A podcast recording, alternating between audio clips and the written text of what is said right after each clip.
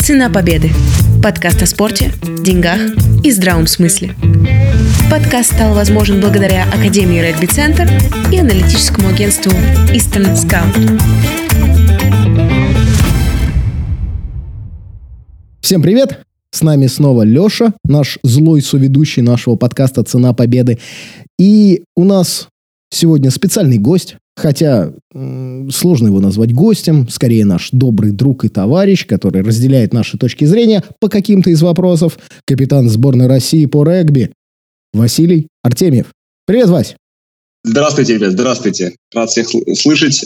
Спасибо, что пригласили. Давайте, давайте пообщаемся, поговорим. Нашел, видите, время для вас, нашел время для вас в своем забитом календаре, поэтому мы будем общаться. Плотное турнирное расписание наконец-то позволило нам провести этот эфир. Именно. Буквально три дня назад, как раз э, два дня назад, э, началась, э, начался официально начался чемпионат России по регби. Всех поздравляю. Я что-то перестал следить. Кто победил-то? Да, вот пока никто. Пока, пока побеждает коронавирус. Но я думаю, что скоро да, выйдем вперед. Перспективная команда, надо полагать. Из кого набрали-то? Так, ладно, замечательно. Можно продолжать бесконечно. Давайте, давай. Окей, ладно, передача «Шутки за 300» закончена, давайте теперь про эфир. Ох, сколько я нарежу в самом начале, прям я уже чувствую. Ну ладно. Эм, Подкаст у нас, как ты знаешь, э, полуофициальный, э, полупрофессиональный. И мы поднимаем, на самом деле, с моей точки зрения, важные вопросы того, как должен выглядеть профессиональный спорт сегодня и сейчас э, в нашей стране. И желательно в будущем. Ты, наверное, слышал предыдущие выпуски, в которых мы говорили о том, что э, сам по себе профессиональный спорт немножко переоценен. Да, это зрелище, которое нужно людям, э, и они его любят, но не в том ключе, в котором мы его показываем прямо сейчас. В конечном итоге эти медальки, которые выигрывают спортсмены, э, о которых сообщают короткой строкой э, в передаче новостей на России 24, не оставляют никакого следа. Потому что мы видим вас, профессиональных спортсменов, в частности тебя, Вась, а, как кумиров, как людей, которым хочется подражать, как на которых хочется смотреть и чему-то учиться. Мы видим вас как людей, которые занимают нас в свободное время. Поэтому мы разделим наш сегодняшний выпуск на две части. Первая часть, естественно, немножко скучная, немножко противная. Она все еще будет говорить про профессиональный спорт и про контент, э, и про образ современного спортсмена в нашем мире. И вторая часть будет более шуточной, более смешной. Мы познакомимся с тобой, Вась, с другой стороны, наверное.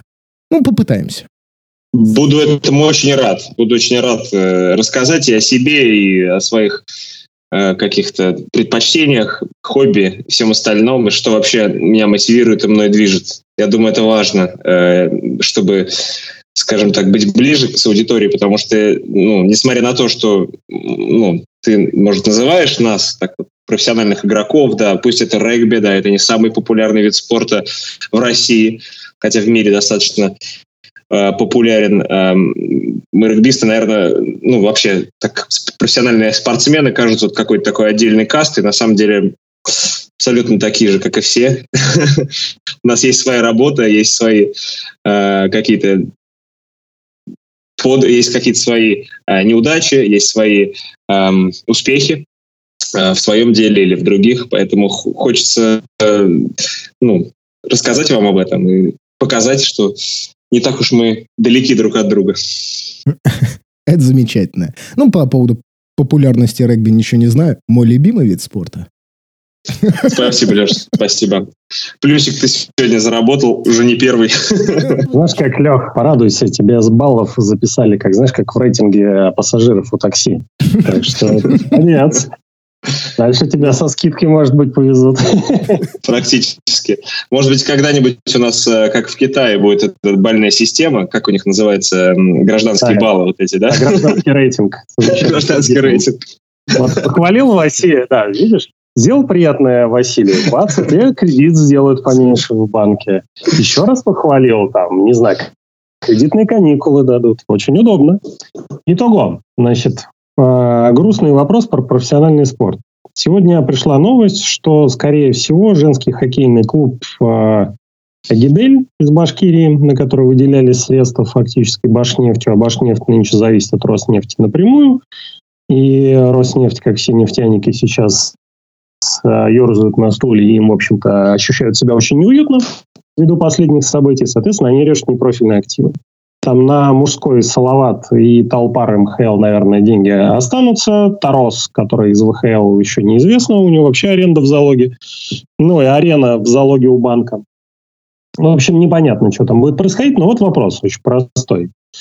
И там в комментах начинается свистопляска о том, и серия, что женский хоккей существует, ну и прочие как бы хихоньки да хахоньки, которые в целом как бы они достаточно понятны. Возникает очень простой вопрос. А почему, собственно, все ржут, и как бы никому женский хоккей по факту не интересен, несмотря на их попытки? Соответственно, возникает вопрос, а как бы поменять вид спорта так, чтобы женский хоккей был интересен? Не знаю, разрешить силовые приемы и т.д. Это была прелюдия. Теперь, собственно, вопрос. А что бы Василий поменял в регби, чтобы это стало, например, смотрибельно, как, допустим, американский футбол? Ведь мы прекрасно знаем, что в том же США есть американский футбол и есть все остальное. Вот что бы ты, не знаю, разрешил бы в регби или добавил? Не знаю, может быть, драки, как в хоккее, по пять минут за мордобой?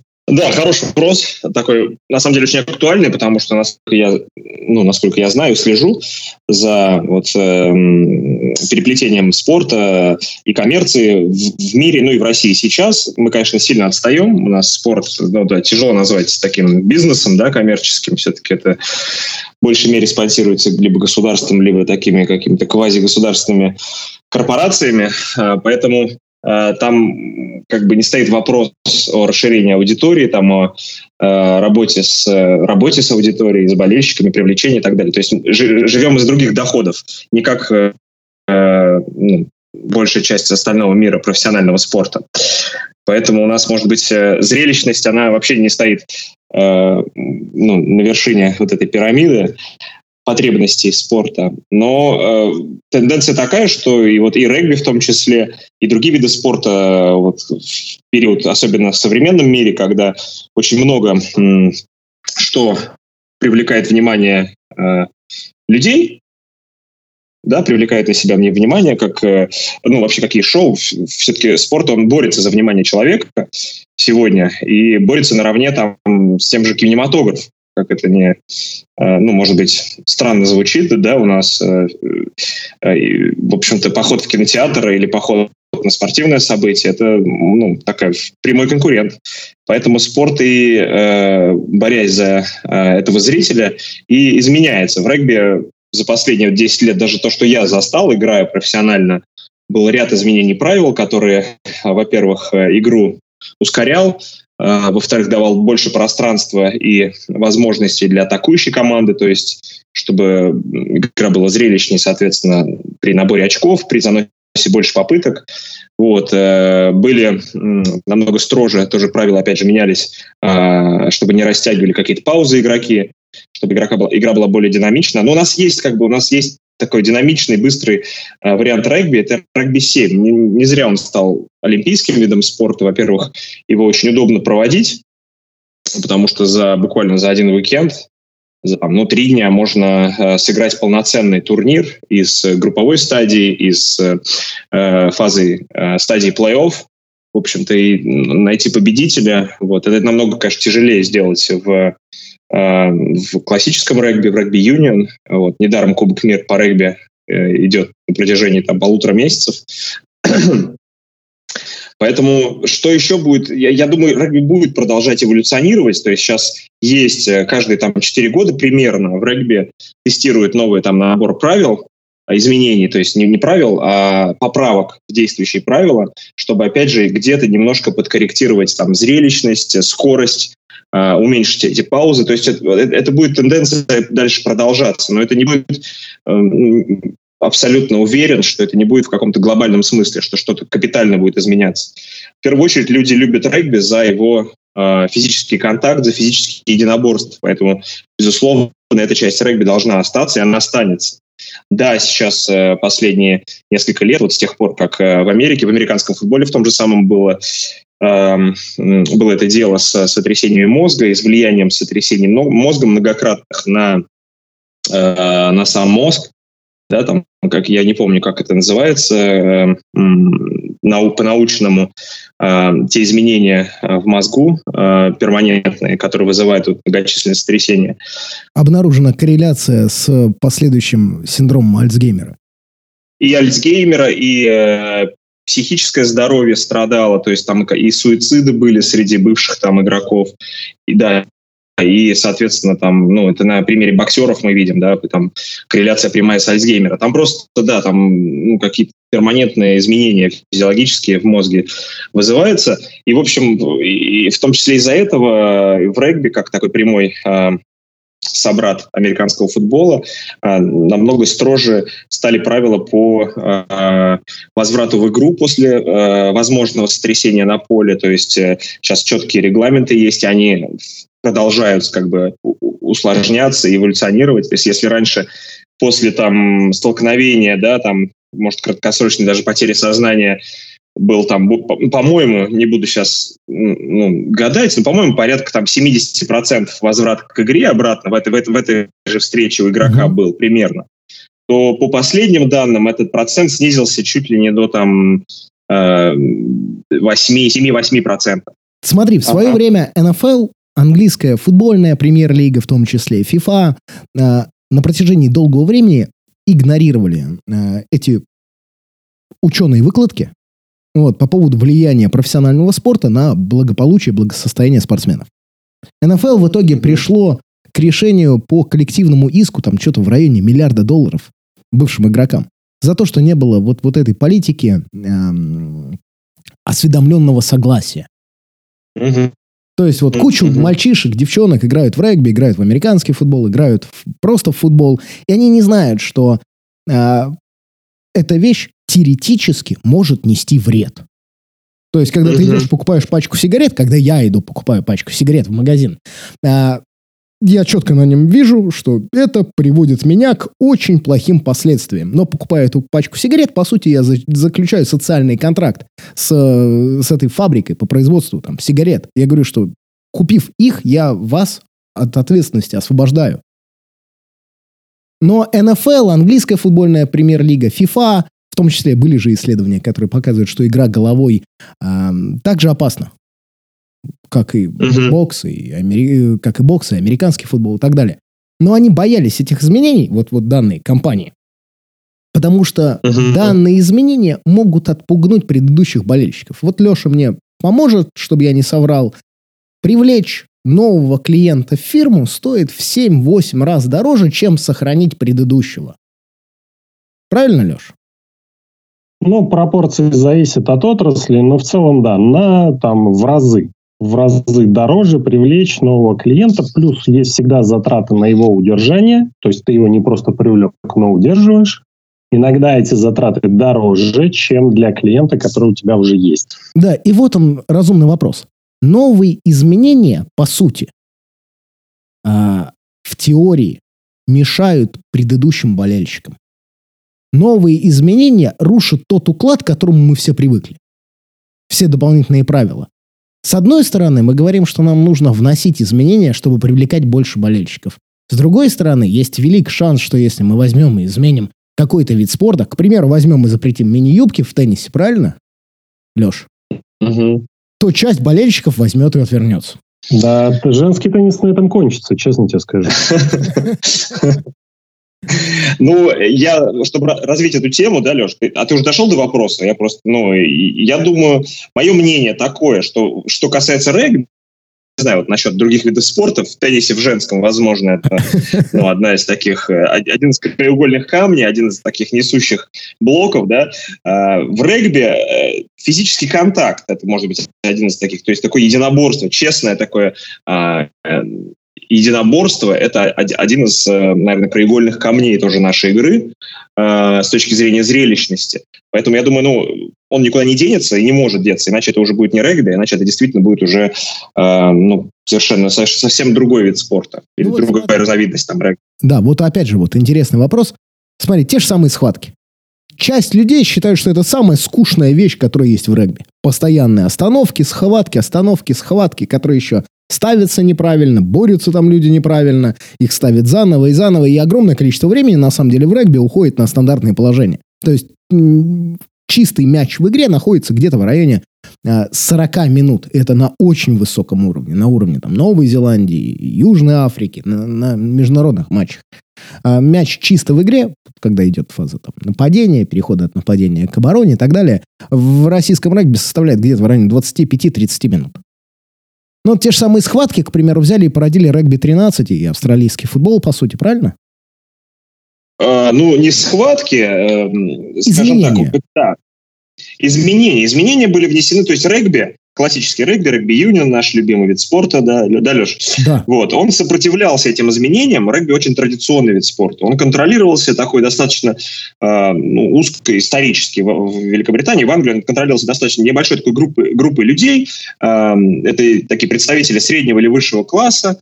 У них были свои взгляды на то, как этот спорт должен выглядеть. И когда там более там 120 лет, ну да, 120 лет назад примерно, стал вопрос, э, да, между там севером условно, ну это возвращаясь, кстати, к моей лекции недавней по истории регби, вот, стал вопрос между, э, наверное, даже так, э, севером и югом Англии и э, средним классом и рабочим классом. На тот момент регби, футбол, да, разновидность э, футбола, э, который назывался регби-футбол, который вот и, в который можно было э, мяч в руках нести, был физический контакт, он был более популярен, чем классический футбол, сокер в Англии. Вот. Но в какой-то момент, по-моему, в конце там, в 1880-х, по-моему, в середине 1870-х футбол, английский сокер становится профессиональным, вот, и, начи- и продолжает набирать бешеную популярность среди, в том числе и рабочего, там, и среднего класса. А, опять же, это привлекает а, ну, совершенно новые финанс, финансовые возможности. А регби классический, он сопротивляется. Основным постулатом регби на тот момент это был любительский характер этого вида спорта. Вот этот конфликт, потому что большая часть э, представителей, игроков, особенно э, из рабочего, выходцев из рабочего класса э, Англии, у них э, в целом ну, было такое понимание, что за работу надо платить, за результат надо платить, и у них они не могли понять, почему, в общем-то, наш их вид спорта, в который они играют и были достаточно успешны, а на тот момент даже большая часть клубов базировалась на севере Англии, они и там большая часть сборной Англии тогда тоже была из выходцев вот как раз из рабочего класса. Ливерпуль, Манчестер. Ну, где-то там, да, в общем, северная часть Англии. Вот. Были выходцы из рабочего класса, и вот тогда у них стал, встал вопрос, и они отделились, они стали отдельным вот от э, федерации, от союза регби отделились, стали Северным союзом, и э, в течение там последующих лет они развивали свою профессиональную лигу, то есть это было в конце э, 19 века, получается, и таким образом, в общем-то, и зародился регби-лиг то есть регби-13, который мы знаем, вот он является профессиональным еще с тех пор, более там 100 лет.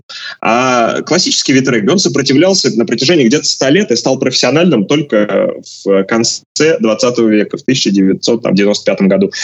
Но подожди, вот эти же, да, вот эти же изменения, даже с точки зрения профессиональных контрактов за то, чтобы там играть в регби, за это там мы будем платить, правильно, как сказал там World Rugby или предыдущая организация привнесли же больше хорошего, правильно? Ну, а, наверное, уже просто созрело общество и страна. То есть когда-то вот сто лет назад э, те, руководители регби как вида спорта, они не хотели массовости, не хотели такой массовости, которую обретал футбол тогда. И они, это противоречило их ценностям, противоречило их взглядам на то, что такое регби, и что в него играют представители такого среднего там, и высшего класса, где они там без там, страха э, выходят друг с другом в свободное время, как бы отдыхая, играют в регби да, а, а вот эта массовость, она как раз привлекала слишком много внимания, а, на их, на их вкусы и, и взгляд это было абсолютно лишнее для спорта. Но вот за сто лет, в общем-то, как раз э, и общество созрело, и, и все играющие, любители регби зрели. К чему я это говорю? Это, э, в общем-то, прогресс регби да, в популярности, в массовости, он был во многом, ну, наверное, в первую очередь заторможен вот этим нежеланием э, э, переходить на профессиональную основу и как раз э, развивать массовость вида спорта. Поэтому регби был достаточно таким, эм, скажем так, узко э, сконцентрированным эм, таким спортом для какой-то такой своей, своего, имел свое братство, свой круг интересов и так далее. А наша страна созрела для того, чтобы регби в нашей стране начала расти в популярности по экспоненте? Или для этого требуются как раз снова не просто точечные решения, как там высокие захваты, определенные там изменения в правилах с точки зрения благополучия игроков, а какие-то такие кардинальные изменения. Изменение структуры лиги, изменение структуры проведения соревнований, изменение фарватеров там, в направлении к матчам именно нашем местном уровне, там, соответственно, прикованное внимание к лиге, а не к международным матчам. Вот как это сделать так, чтобы вдруг рост произошел такой же взрывной, как в 95 В целом, я считаю, что доступность, доступность к просмотру да, да, хороших матчей, хороших лиг, а, и чемпионата России в том числе.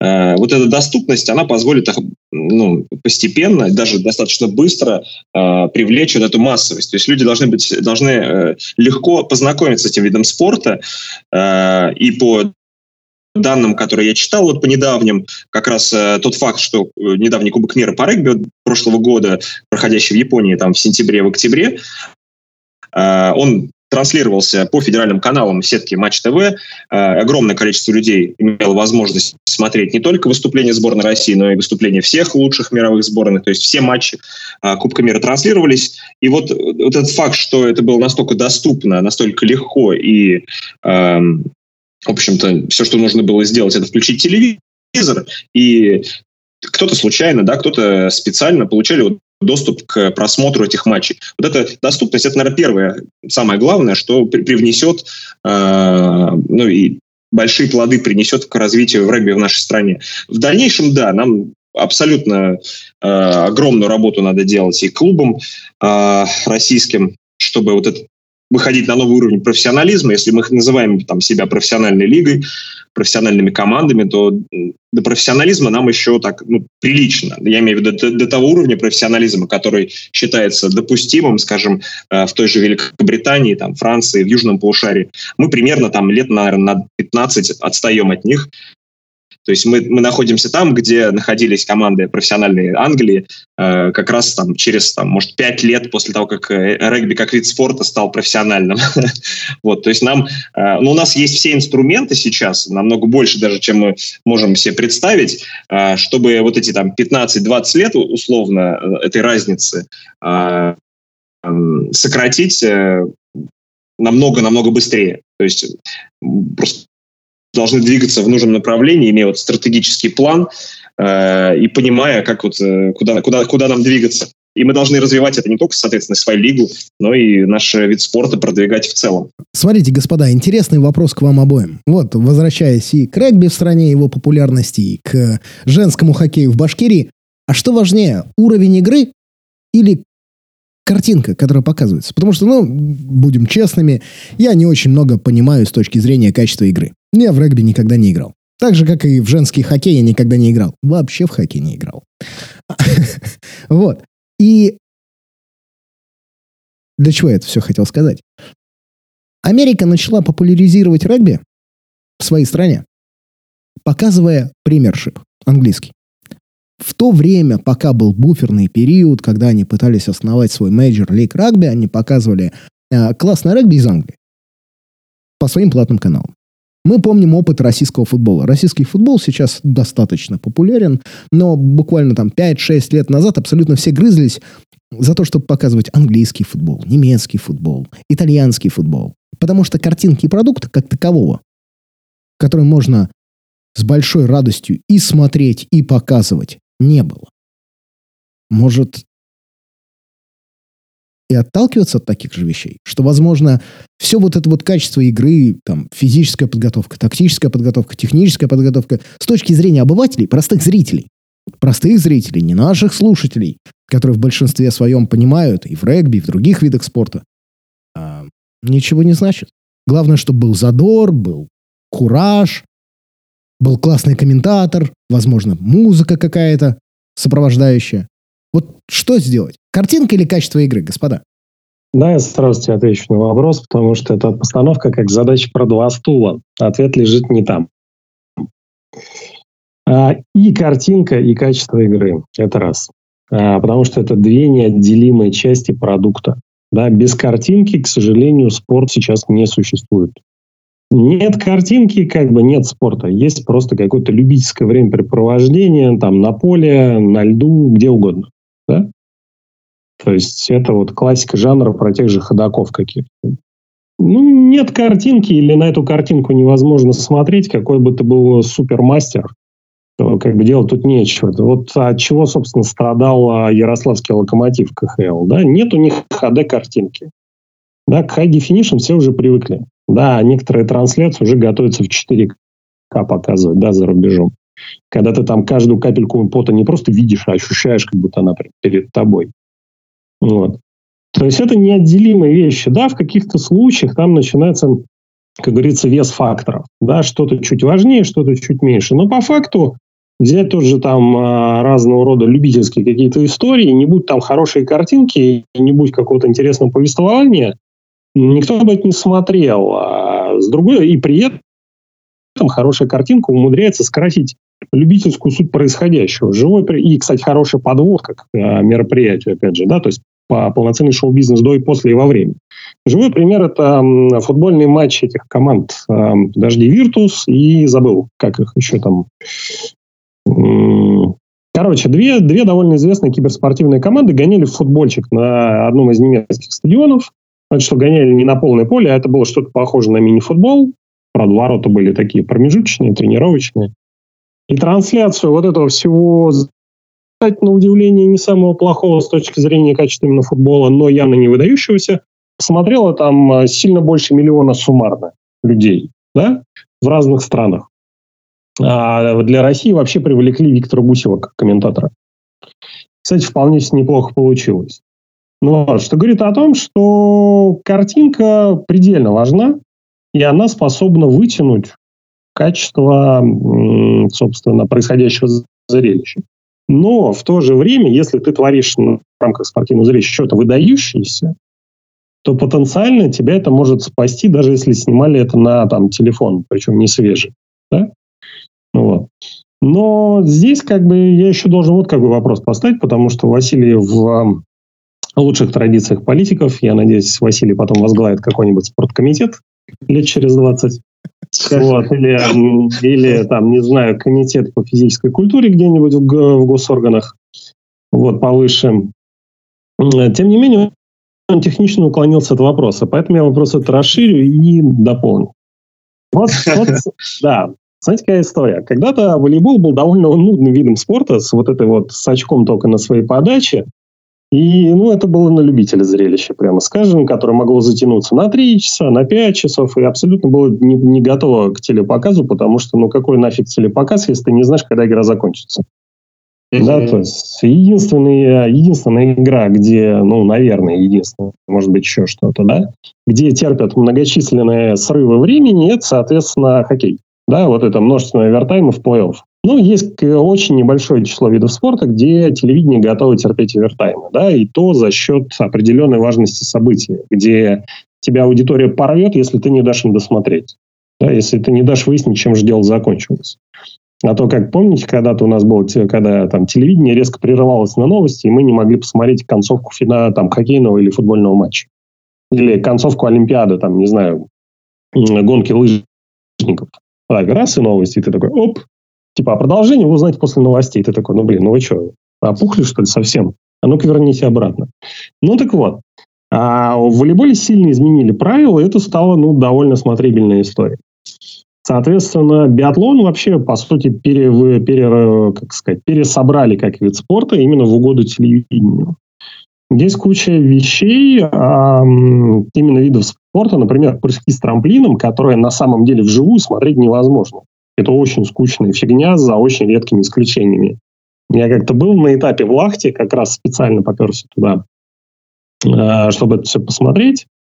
Но я вам скажу, что кроме пары-тройки прыжков, там все остальное время твоя задача ходить за пивом или за глинтвейном, потому что занять себя нечем. Есть пара-тройка прикольных прыжков, где ты видишь, как а, там с восходящим потоком или наоборот с уходящим ветром борется прыгун, и ну прям вот драма перед тобой разворачивается. Да, да, дотянет, не дотянет. Приземлиться, не приземлиться. Все остальное это, ну, вот как бы чувак прыгнул, приземлился, как, ну, ок, как бы, спасибо. Так вот вопрос. А что в регби-то в хайлайтах показывать? Может быть, пора менять правила, чтобы было что показывать, потому что я сходу, кроме ну, там, попыток с мясом и, может быть, а, какой-нибудь дроп-гола, мне что-то в голову-то и не приходит. А, длинный был вопрос, но я не соглашусь. Но в регби есть что показывать и сейчас. Во Франции сейчас э, огромное внимание уделяется элементам шоу, то есть э, именно игры. Э, в этом году эм, парижский клуб Racing Metro начал проводить свои игры в полностью закрытом стадионе, который даже по факту стадионом-то не является. Они играют в Париже на закрытой, огромной закрытой арене для мероприятий. У них очень странный такой стадион, если на него посмотреть.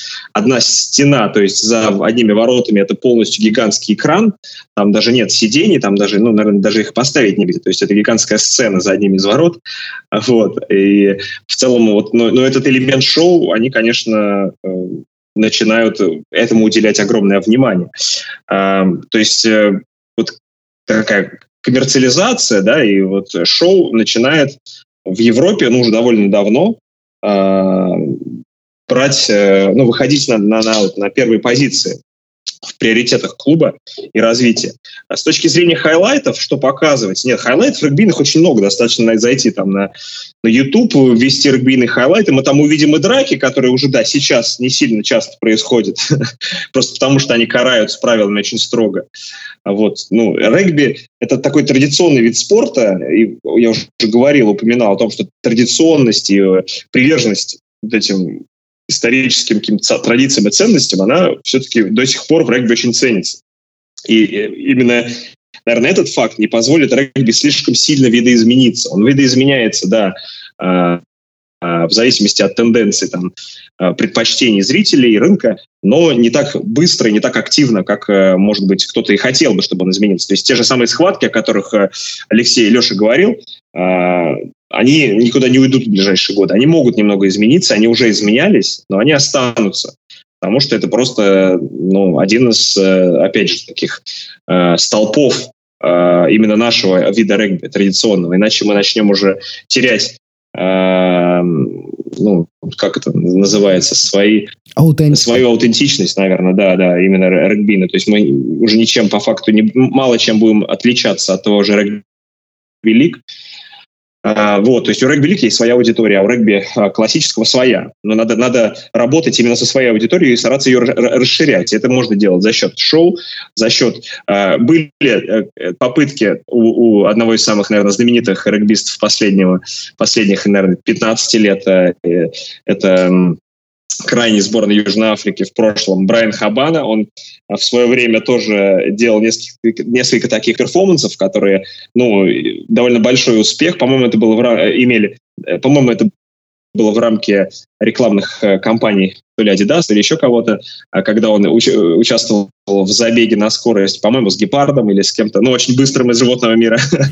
То есть, да, да, были, были такие рекламные кампании, были какие-то пробы пера э, между известными, самыми известными регбистами и футболистами тоже в рамках именно рекламных кампаний, кажется, Adidas это было, э, как коллаборация э, между Бекхэмом и Джонни Уилкинсом, по-моему, как раз двумя такими самыми э, знаковыми английскими э, спортсменами, регбистами, футболистами.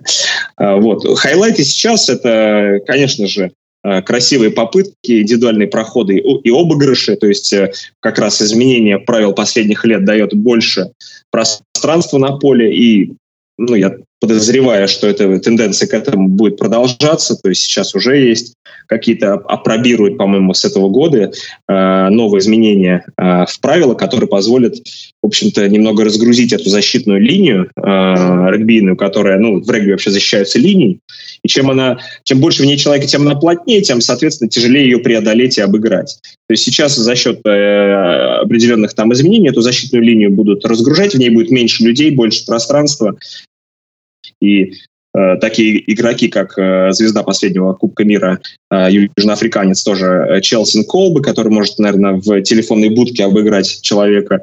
Вот, вот он как раз вот будет еще ярче блистать, его индивидуальные проходы будут еще больше там просмотров набирать. То есть мы работаем с тем, что есть э, в регби, э, учитывая вот эту традиционность и нашу, ну, я бы не назвал это косностью, потому что регби эволюционирует и хочет развиваться. Но если мы будем терять эту традиционность, мы будем терять, как говорил Леша, какую-то часть вот этих болельщиков, которые любят регби за то, чем он является, именно из-за э, приверженности и веры в эти, в эти традиции, важность следовать эти, этим традициям. Э, нам надо продолжать работать. Я э, говоря о том, что сейчас, да, сейчас digital век, сейчас э, большое внимание уделяется во многих видах спорта э, как раз вот этим э, во время онлайн-трансляций. Э, я читал, что уже используются как раз вот эти видеонарезки, которые выбрасываются прямо во время трансляции. Люди там по каким-то там исследованиям, по-моему, больше половины людей во время просмотров там э, игровых э, видов спорта и трансляции, они пользуются своими смартфонами, продолжают, то есть в этих соцсетях если есть возможность уже во время по ходу игры скинуть туда какие-то нарезки, и э, люди начинают этим обмениваться, это еще так, внимание к этому привлекается. То есть концентрация внимания у людей сейчас не очень высокая, надо этим пользоваться, но надо с этим как-то надо с этим как-то жить, не пользоваться даже. Э, к сожалению, мы не можем оставаться там тем видом спорта, и, э, как, как мы являлись многие годы. Вот, и надо изменяться, чтобы внимание людей продолжать цеплять, надо, надо потихонечку видоизменяться. Вот я слышал в, эм, тоже в эфире, по-моему, подкаст одного про то, как в НБА начинают уже использовать такой э, стиль Twitch э, э, э, стиля в трансляциях, где просто в отдельном окне сидят люди и, в общем-то, во время трансляции обсуждают, как проходит матч. То есть в таком неформальном, в стиле такого видеоподкаста. Ну, тоже, тоже, наверное, у современной молодой аудитории вот есть какое-то такое свое видение того, как должны комментироваться матчи. Вот, но в целом э, что касается биатлона, биатлон, наверное, во многом благодаря тому же Дмитрию Губерниеву обрел свою популярность какую-то и внимание привлек. То есть э, Дмитрий сделал, наверное, такое шоу из такого вида спорта, из которого, казалось бы, шоу, наверное, сделать очень сложно. Э, но вот это, это шоу он сделал, и там не только то, что происходит непосредственно в гонке, э, что цепляет людей, что попадает в новости, это то, что происходит за пределами гонки, это какие-то взаимоотношения между спортсменами. Там, по-моему, были и какие-то свадьбы между, и расставания, и ссоры. Там все. Благодаря нему я знаю про Бьорн Далина и Домрачеву. В том числе. И, и, и я знаю благодаря ему, и тебе тоже про них вспомнил. Вот, э, поэтому, поэтому э, тут как бы шоу можно сделать, наверное, почти что из всего. Я не уверен по поводу спортивной ходьбы. Я видел, не уверен, что можно сделать так. Но уверен, что ну уж из регби-то э, можно популярность увеличить именно э, правильно работая с современными э, трендами, тенденциями вообще в среде любителей спорта. То есть, немножко утрируя, Вась, э, получается, что твой выбор – это правило 50-22, хайлайты и Twitch для будущего российского регби, правильно? Привел те примеры, как э, ну, ну, примеры, которые сейчас используют, потому что не только же регби борется за зрителей, за внимание зрителей. Я говорю, сейчас настолько огромный спектр возможностей, на что люди могут тратить свое время, свой интерес, и чтобы этот интерес э, э, и, их время как бы получить, э, надо следовать современным трендам, потому что и исследований много, что именно аудитория там до 20 лет, до 25, наверное, лет сейчас, э, что, что они предпочитают, почему в НБА там в трансляциях сейчас используется какая-то там компьютерная графика, да, там взрывы э, баскетбольного щита во время какого-нибудь данка и так далее. Тоже, ну, это э, смотрится зрелищно. в регби, если что-то подобное сделать, я думаю, это тоже будет. Это необычно. Но такие ролики и набирают популярность, а набирав, набрав популярность, э, и аудитория охватывается шире. То есть нам надо думать, нам надо идти в ногу со временем. Вот в этом я уверен, что касается там э, каких-то digital э, продвижений возможностей. Надо идти в ногу со временем. Что касается всего остального, надо искать, что нравится твоей, твоей целевой аудитории, что, то, то есть что не пойдет тебе во вред. Не хотелось бы, чтобы отвернулись и те, те кто тебя уже э, смотрит и любит. Ну и э, примеры есть перед нами. Нам надо как бы, равняться на, на лучших, искать свой какой-то путь. Разумный вопрос тогда. Вот мы говорим сейчас про хайлайты, мы говорим про какие-то методы, э, при помощи того, при помощи которых мы можем взять и сделать все в разы лучше, правильно? Но методы, насколько мы знаем, как, как и любой другой инструмент, нужно использовать в категорических случаях, когда мы точно знаем, что он поможет или как минимум не навредит. Ну и для этого нам нужно понимать нашу аудиторию. Ни одна компания, вот Леша, как профессиональный маркетолог, подтвердит, не будет внедрять какие-либо инновации, тратить свои ресурсы, если они не знают, что на эту аудиторию можно воздействовать. Вась, с твоей точки зрения, учитывая, что у нас нет маркетинговых исследований э, нашего российского регби, что из себя представляет стереотипичный, обычный болельщик российского регби? Просто для того, чтобы быть кумиром для кого-то, примером для кого-то, использовать соответствующие там, системы инноваций, как Twitch и так далее, там, к примеру. Нужно понимать, а дойдет ли твой посыл и твой месседж до этого конечного потребителя. Как ты думаешь, кто же он, российский болельщик? Опять твой серьезный голос, Леша, с, таким замедлением твоих фраз к концу вопроса.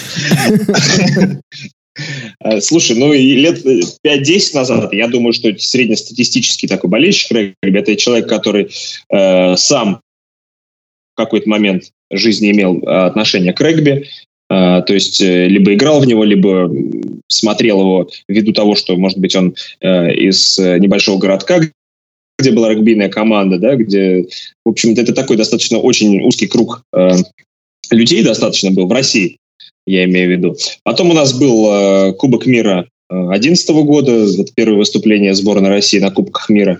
Тогда, ну, я не, не знаю, есть ли статистика, но по моим, скажем так, данным, э, был большой рост э, среди любительского спорта, потому что стали появляться повсеместно Э, по всей стране. Э, любительские клубы, просто люди посмотрели э, регби, ну, наконец, до там 11 года, я не знаю, были, были, были ли вообще какие-то трансляции, как очень эпизодичные какие-то на там, российских телеканалах, были, были передачи как раз, опять же, с нарезками, но это все было такого очень низкого качества. Э, и абсолютно нерегулярно. То есть были какие-то попытки на тот момент у Федерации регби России э, развивать да, и доносить э, регби в массы, но это было очень бессистемно сделано. И, вот, то есть был Кубок мира, было участие сборной России, был, был рост. Но ну, в профессиональной сфере не скажу, что что-то сильно поменялось, наверное, российский, российский профессиональный там чемпионат регбийный, наверное, примерно остался на том же уровне, э, хотя были, наверное, какие-то предпосылки, но ничего, ничего, глобально ничего не изменилось. Наверное, были очень, э, ну, ввиду, опять же, не, не самых больших возможностей. Да, традиционность, не самая большая возможность там федерации и так далее. Э, ну и, может быть, какого-то недостатка вообще видения всем, всем статус-кво, в общем, удовлетворял большинство клубов, которые на тот момент составляли, там, может быть, шесть клубов чемпионат был. И всем, всем, всем, все были довольны тем, что имели. И не знали, куда двигаться. В общем, была такая круговая порука. Вот. И последние два года там были какие-то изменения, ну, пришли изменения в федерацию, э, пришло новое руководство, пришла поддержка и спонсоров, э, и всего остального. В этом году, наконец-то, новая, э, новый центр по проведению соревнований, который как раз э, был учрежден Федерацией регби России, взял на себя проведение профессионального чемпионата, то есть чемпионат России высшей лиги двух дивизионов.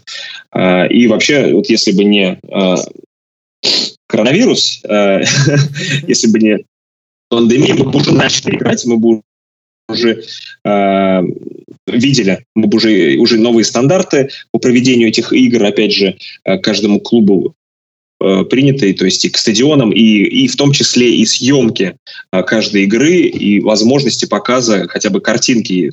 Вась, смотри, но мы в итоге пришли к тому, что нам нужны какие-то инновации, которые возьмут и сделают наш вид спорта э, в нашей стране чуть привлекательнее, чуть интереснее, чуть веселее, так чтобы он был более доступен большему количеству людей, но при этом не потерял в своей аутентичности.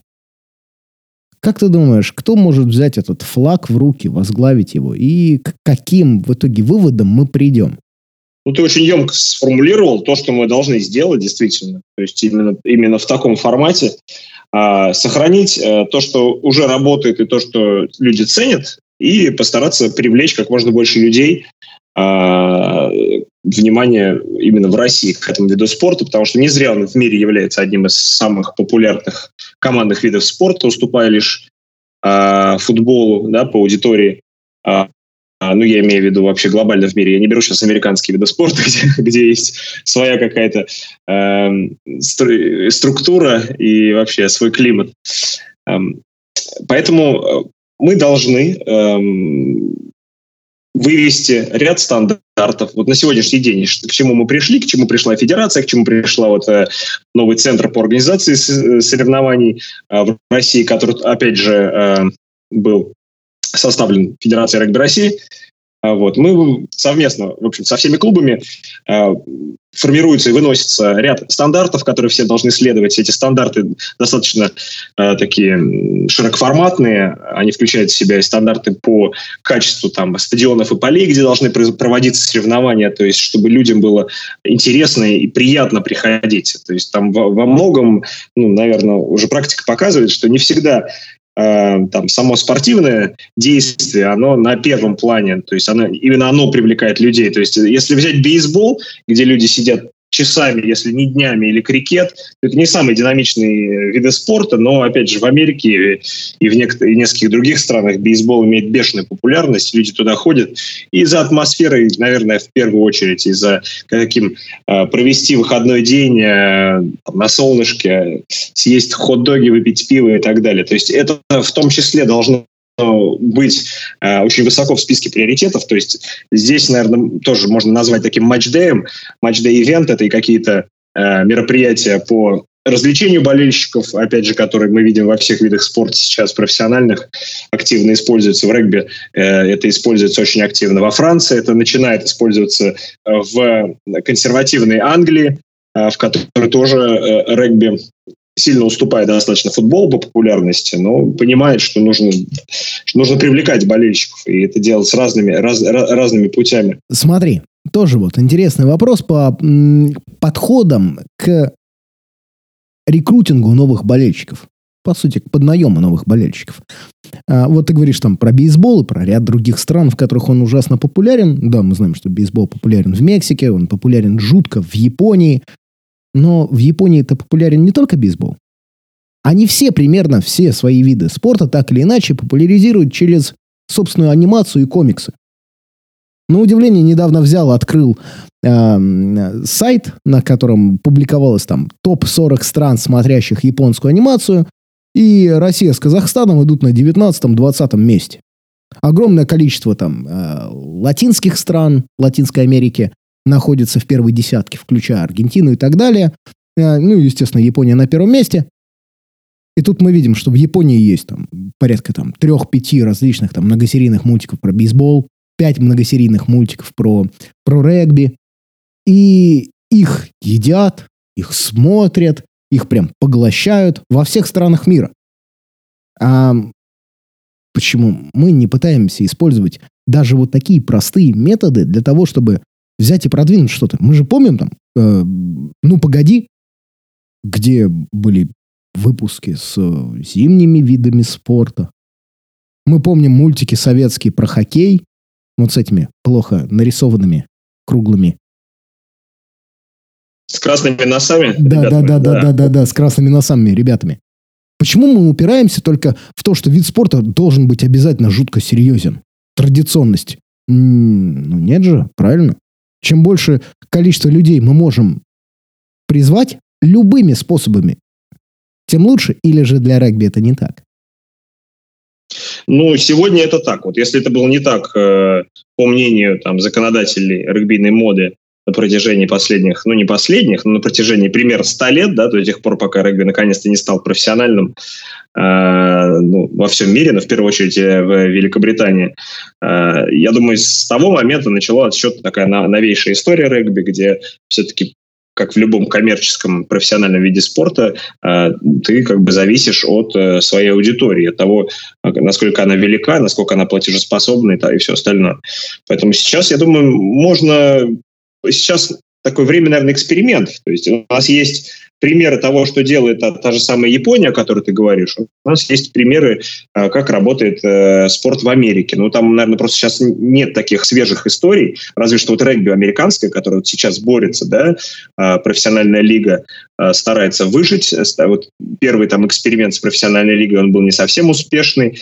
Она была там в, после одного сезона за закрыта, потом э, МЛС, ой, не МЛС, э, Major League Rugby, МЛР появился и вот, э, наверное, это уже второй сезон, да, у них начался, и количество клубов увеличилось, и зрелищность, и длина сезона увеличивается. То есть регби начинает набирать обороты. То есть, ну, наверное, никто так не умеет развивать виды спорта и делать из них такой многомиллиардный бизнес, как американцы. Вась, а готов на челлендж или на эксперимент? Э, ну, Говори, все зависит от условий. Я пришлю тебе ссылку на японский мультфильм про регби, который имеет очень высокий рейтинг, я его сам не смотрел. А ты его посмотришь, и каждые несколько серий будешь рецензировать в нескольких предложениях в Твиттере. И глядишь, кто-нибудь возьмет его, посмотрит, им понравится, они придут в регби. Как дополнительный способ. Ну, ну, во-первых, ты, наверное, смотришь другие японские мультики, Леш, то есть если тебе не хватает времени посмотреть японские мультики про регби. Допустим, я попробую. Допустим, я попробую сделать то, что ты, э, то, что ты меня просишь, и то, то, что, значит, что ты меня вызываешь. Я попробую посмотреть. Я боюсь, что, скорее всего, там есть только а, в оригинале. Надеюсь, там есть хотя бы английские субтитры, чтобы иметь возможность понимать, о чем идет речь. У нас же там, наверное, что-то происходит вне э, рамок регбийного поля. Э, тоже, правильно? Конечно. Ради тебя все найду. Вот, хорошо, нет, я, я готов э, посмотреть первую серию и оценить свои возможности и свой, скажем так, интерес. Никогда не рецензировал ничего на систематической основе. вот. Но попроб, попробую это сделать. Может быть. А, ты прав, что я не успел договорить, просто у меня немного связь там брахлила, а, что все а, инструменты, которые есть, да, которые и в том числе, которые ты упоминал, для развития, для привлечения, для э, работы с, с с массовостью, да, с э, увеличением этой массовости, все упирается все-таки в ресурсы, которые, которыми обладают те, кто готов их тратить на эту массовость. Сейчас речь идет, наверное, в первую очередь о федерации, потому что вряд ли какие-то регбийные клубы, профессиональные российские, будут спонсировать, э, ну, вот, такую, такую вещь, как вот, ну, наверное, э, серия мультипликационных фильмов. Хотя сейчас стоит отметить, что все-таки регби-клуб ЦСКА э, новичок премьер-лиги и мой новый клуб вот, они совместно э, с телеканалом СТС э, готовят выпуск, э, ну, насколько я знаю, уже пилотная серия снята, вот, готовят выпуск многосерийного сериала про регби. Вот. Хочу, кстати, сказать, что, да, пилотную серию я посмотрел, и это действительно классно. Это действительно классно, то есть это в классических сериальных выполнен по классическим таким сериальным шаблонам, наверное, где-то. То есть там есть и драма, есть свои главные герои, у которых есть определенные жизненные там э, сложности, трудности. И вот э, так и достаточно гармонично в это все вплетается наш вид спорта, регби. Вот. И уверен, что э, с хорошей базой, скажем так, консультативной, то есть э, с людьми из мира регби, это, э, если будет в тесной консультации происходить, то достаточно аутентично и э, по-регбийному получится то что, то, что планируется, скажем так, к выпуску. Надеюсь, не, не сильно на этих планах отразится вот эта такая ситуация кризисная в стране, все-таки это будет исполнено, потому что это очень будет как раз огромный шаг. Но вот помимо, наверное, ЦСКА, вот не знаю, кто еще из, из, из российских клубов сможет э, какой-то такой глобальный масштабный проект э, запустить, чтобы вот такой работать с массовым зрителем. Но, видишь, мы вроде более-менее так э, в одном ключе мыслят э, э, такие люди, люди обладающий какой-то властью в мире регби российского современного, как и что-то ты из того, что ты предлагаешь. Ну, вот они, подобности. Я тут, кстати, параллельно, параллель, я тут, кстати, параллельно немножечко воспользовался опцией посмотреть, что ж там за японские аниме есть эм, про регби. И надо признать, они очень сочно показывают моменты захватов. Прям такое классическое, старое доброе японское насилие анимешное. То есть раскрытые рты, перекошенные лица, там приземление человека об землю с трясущейся планетой, там, а, вот, и, там еще немного, и земля бы взорвалась бы к чертовой матери. Вась, я уже тебе завидую.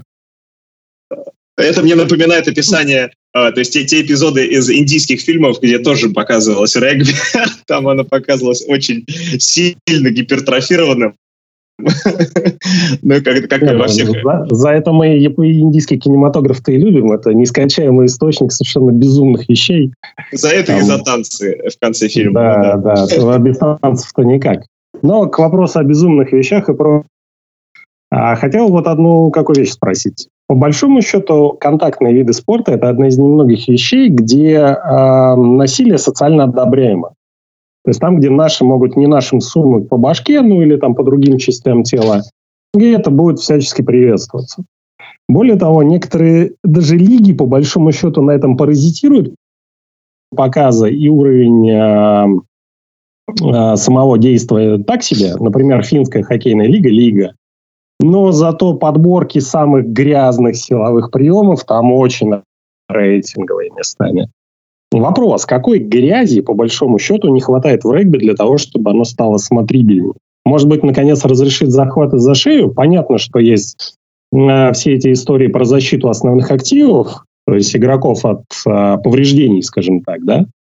Вот, и от их, э, и от прямых убытков, потому что игрока стоит все равно определенных денег взрастить, подготовить и вывести на поле. Но, тем не менее, какой грязи, по-твоему, не хватает в регби? Перепалок, может быть, траштока. Ну, не обязательно, да, высоких захватов. Отвечу, отве, отвечу, отвечу, да. Отвечу свое, свое мнение выскажу на, на этот счет. Есть вот, э, я уже рассказывал про то, как видоизменяются правила, как раз из-за э, последних э, таких трендов по выведению безопасности игрока, вопрос безопасности игроков. Вот на первые такие позиции в приоритете. Эм, вот, но в регби э, опять же, чем регби отличается от, может, других видов спорта, а, вот он, ну, он не развивался в условиях профессионализма и не развивался в условиях вот этого коммерческого, а, коммерческой соревновательности на протяжении там всего 20 а, века практически.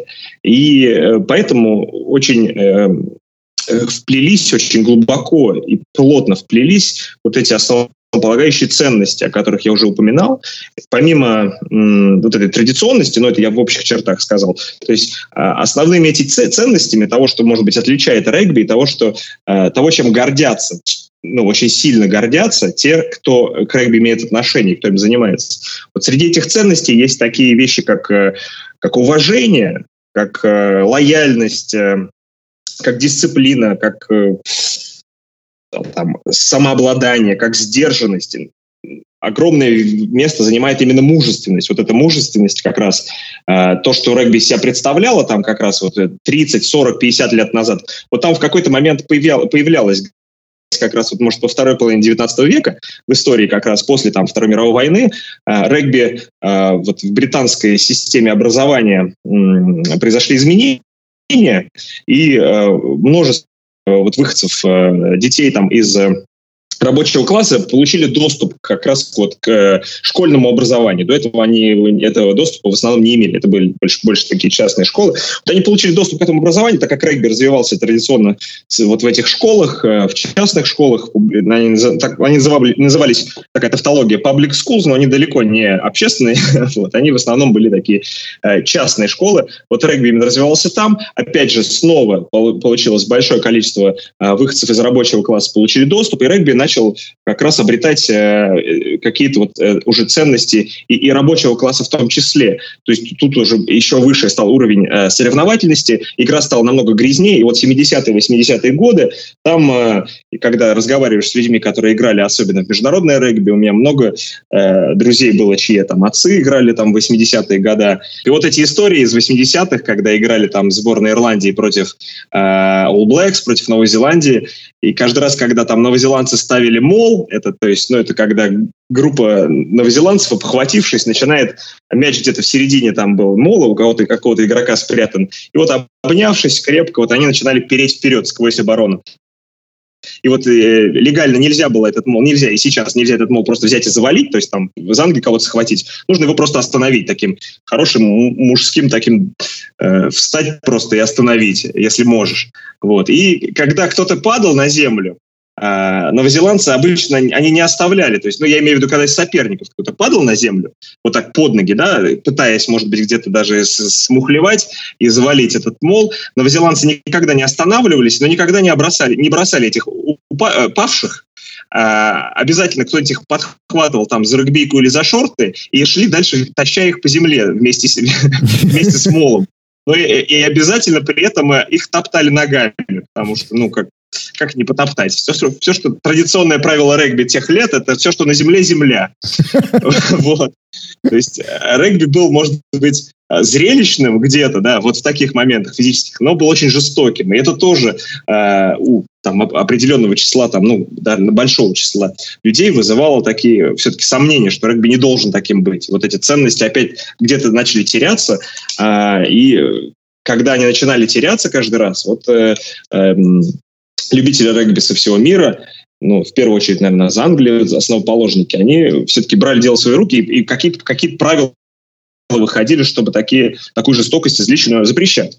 То есть, э, говоря о том, что регби может стать зрелищнее, если можно разрешить большую жестокость, нет, это не, это не путь регби явно, потому что регби все-таки ценит и любит большинство за вот эту мужественность, но при этом за, за это уважение, то есть, э, которое всегда присутствует из-за уверенности в себе. То есть э, подлость, вот, или подлость и притворство в регби, они ну, абсолютно не ценятся, и наоборот, тебя даже вот именно твоя же команда, то есть если ты будешь э, пытаться там спорить с судьей или там своими действиями как-то притворяться, вот это притворство, оно абсолютно возбраняется всеми, даже игроками твоей же команды. Поэтому все-таки это, в, это, в, этом, в этом не путь регби. Мужественность должна сохраниться, при этом, э, что попадает в хайлайты, это именно захваты, которые абсолютно по правилам выполнены, даже не на грани. Потому что если на грани, то это может попасть в хайлайт, если на грани высокого захвата, да. Но половина мнения людей разделяется. Половина людей просто негодуют я тоже ни в коем случае не поддерживаю подлость и притворство ни в одном виде спорта. Я считаю, что это очень низко и непрофессионально ни в коем случае. Ну а подурачиться-то, подуралеется. Ведь как-то можно. Вот подурачиться можно. Вот сейчас, подурачиться сейчас. можно, наверное, да. А как? У меня тогда все-таки вопрос. Подожди, Лех, вопрос. Подурачиться обязательно вернемся. Если у тебя везде, в твоей вселенной, супергерои, то где злодеи? Как бы супергеройской вселенной без суперзлодеев не существует. Хоккея бы в современном виде без Мэтта Барнаби, там, а, соответственно, Патрика Калета, Мэтта Кука, Брайана Марчмента не существовало бы. Это феерические подонки, но, с другой стороны, эти феерические подонки давали зрелище. Соответственно, футбол бы без Марка Матараци был бы другим, или без Винни Джонса и прочим подобным товарищам. А, соответственно, регби, возможно, без сборной Аргентины в отдельных ее проявлениях тоже был бы другим. Так вопрос простой. Может быть, плохие парни-то и нужны, иначе кто, собственно, будет давать зрелище? Ведь на самом деле вот, вот эта вот дихотомия, разделение на, на, на левое, правое, на белое, черное, присутствует и в NBA, а, и в английском футболе, во всех видах спорта, когда у нас есть какие-то лагеря, которые исторически друг с другом соперничают. Там Бостон и Лос-Анджелес. В любом виде спорта друг друга ненавидят, правильно? А, может быть, как-то обозначить, мы плохие или мы хорошие. Это даже может не выражаться в игре, но, но для создания вот этой вот интриги, ну, я полностью присоединяюсь к вопросу, да, если есть Мордор, то э, есть и Гэндальф. Ну, что касается регби, нельзя сказать, что кто-то берет на себя полностью там, э, да, роль хороших парней, кто-то плохих. Вот в регби традиционно сложилось противостояние между такими странами, как Англия и все остальные страны, например. Ну, я имею в виду Англия, Уэльс, Англия, Шотландия, Англия, Ирландия. Англичан же не любят, э, они колониальная страна, особенно вот их не любят э, те же шотландцы, валийцы, ирландцы, которых я сказал. И вот эти противостояния на протяжении уже больше, чем там, 30 лет, они существуют, и всегда огромное... Э, э почему огромное такое зрелище это и огромное внимание аудитории истории, в том числе вот эти исторические противостояния. Это противостояние All Blacks э, с Южной Африкой или с э, Австралией. Это тоже традиционно. Это э, игра Самоа против Тонга. Это два соседних острова, которые ну, на поле это просто ну, такая настоящая война происходит. Отдельные игроки, такие плохиши бэтбои, ну, может быть, появляются периодически, но э, вот ввиду вот этой, может быть, где-то э, строгости регбийных традиций и правил, они достаточно сильно наказываются за свои выходки. Там что-то терпится, но часто они выносятся достаточно длительные дисквалификации. Вот последняя а, а последний это забавный случай, но дисквалификацию на, по 10 или 12 недель получил такой традиционный плохиш англичанин Джо Марлер, который э, в последней такой бескомпромиссном противостоянии Уэльса и Англии на, на Кубке мира, по-моему, в полуфинале как раз э, Кубка мира, нет, не в полуфинале, вру, это в шести нациях в этом году, вот, в шести нациях в этом году, конечно, вот, э, в противостоянии, когда очередная была стычка такая на поле, сейчас же уже в регби не дерутся, сейчас просто стоят так э, нос к носу, как э, э, в бойцовском клубе, и, и даже не в бойцовском клубе, как такой стер, stare да, да, да, может быть, немного говорит. Вот во время такого как раз э, Э, такого стендов, э, он э, потрогал гениталии капитана сборной Уэльса, ну так поиграл с ними, ну шутку как бы, но это, это жутко забавно, конечно, жутко смешно. Этот, он, наверное, где-то пытался, может быть, спровоцировать, но я не думаю, просто он такой сам по себе весельчак, хотя иногда у него бывают сильно закидоны, вот, Джо Марлер я имею в виду. И вот он, вот, это, не думаю, что это была провокация прям, потому что все это выглядело жутко забавно, но, конечно, вот этот э, традиционный такой капитан сборной Уэльса, э, игрок, который, ну, по-моему, на сегодняшний день второй по количеству матчей за сборную э, своей страны, это там больше 140 игр, по-моему, сыграл уже, э, он эм, ну, такой очень традиционный человек, очень, э, ну, наверное, уже другого немного поколения, он уже человек очень взрослый, вот, он очень не, не, не очень хорошо это воспринял, скажем так, и на пресс-конференции после не очень лестно отзывался, и мнение, опять же, болельщиков разделилось, кто-то говорил, что, ну, как же это допустимо, но все-таки большинство, по-моему, считало это очень мега забавным моментом, таким вот как раз примером того дурачества, которое в общем-то, и привлекает людей регби в том числе, что это такие огромные дядьки, которые не прочат иногда и подурачиться тоже. Но Джо Марлил получил свои, по-моему, там 8 или 10 недель дисквалификации в результате. Вот сейчас успешно эту дисквалификацию отбыл э, во время эпидемии коронавируса. Надеюсь, что он сможет вернуться на поле, когда возобновится игра. Но, по-моему, вряд ли. Обычно эти дисквалификации засчитываются только непосредственно игры, когда проходят. Поэтому э, жалко, жалко. Ну, надо признать, что в хоккее за это бы дали бы, ну, две минуты, максимум 10. То есть, э, как бы э, стандарты совершенно разные, да, там э, Брэд Маршин там облизывал людей вовсю и не получил за это ничего, и даже иногда не получил по морде. Там что только не было, в общем-то. И это в какой-то мере составляет золотую коллекцию НХЛ, да, вот эти все безумия, которые там творились и которые ну, иногда были серьезно наказаны.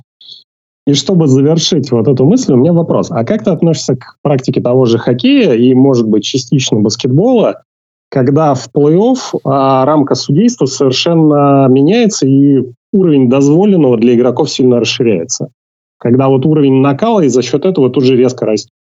Да, такое есть и в футболе в том числе, когда какие-то более важные матчи говорят, судите, ну, приотпуская моменты, давайте поиграть, не свистите лишний раз и так далее. Это ведь тоже же зависит очень сильно от судей. То, как судья будет судить игру, будет э, зависеть количество остановок в игре. Чем больше остановок в игре, тем менее динамичной она становится. Что касается регби, ну, играя вот и сравнивая там э, игры на внутреннем там чемпионате России клубном, и игры на Кубке мира, конечно, это, ну, это топовый уровень, там и судят лучшие судьи. А вот даже играя там за, э, за сборную России в, э, в, ну, в чемпионате Европы каждый год, мы играем там против сборных Грузии, Румынии, Португалии, Испании, там, Бельгии, Германии. Это вот такой второй эшелон регби на Европы. Первый эшелон как раз вся Великобритания, это Франция, это Италия. Вот. Разница в судействе очень сильно ощутима, очень сильно.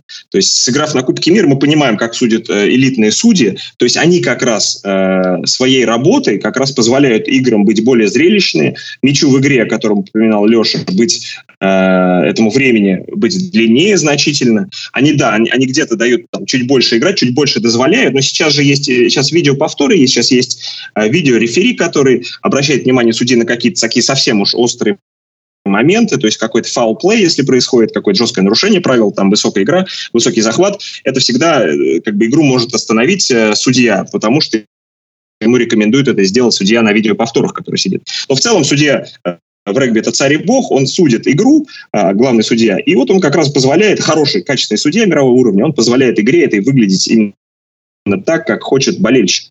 То есть быть зрелищный, быть без, беспрерывный, без остановок. Это длинные игровые эпизоды, а чем он длиннее, чем, тем, соответственно, игроки больше устают, тем больше открытого пространства, тем, тем зрелищнее эта игра становится.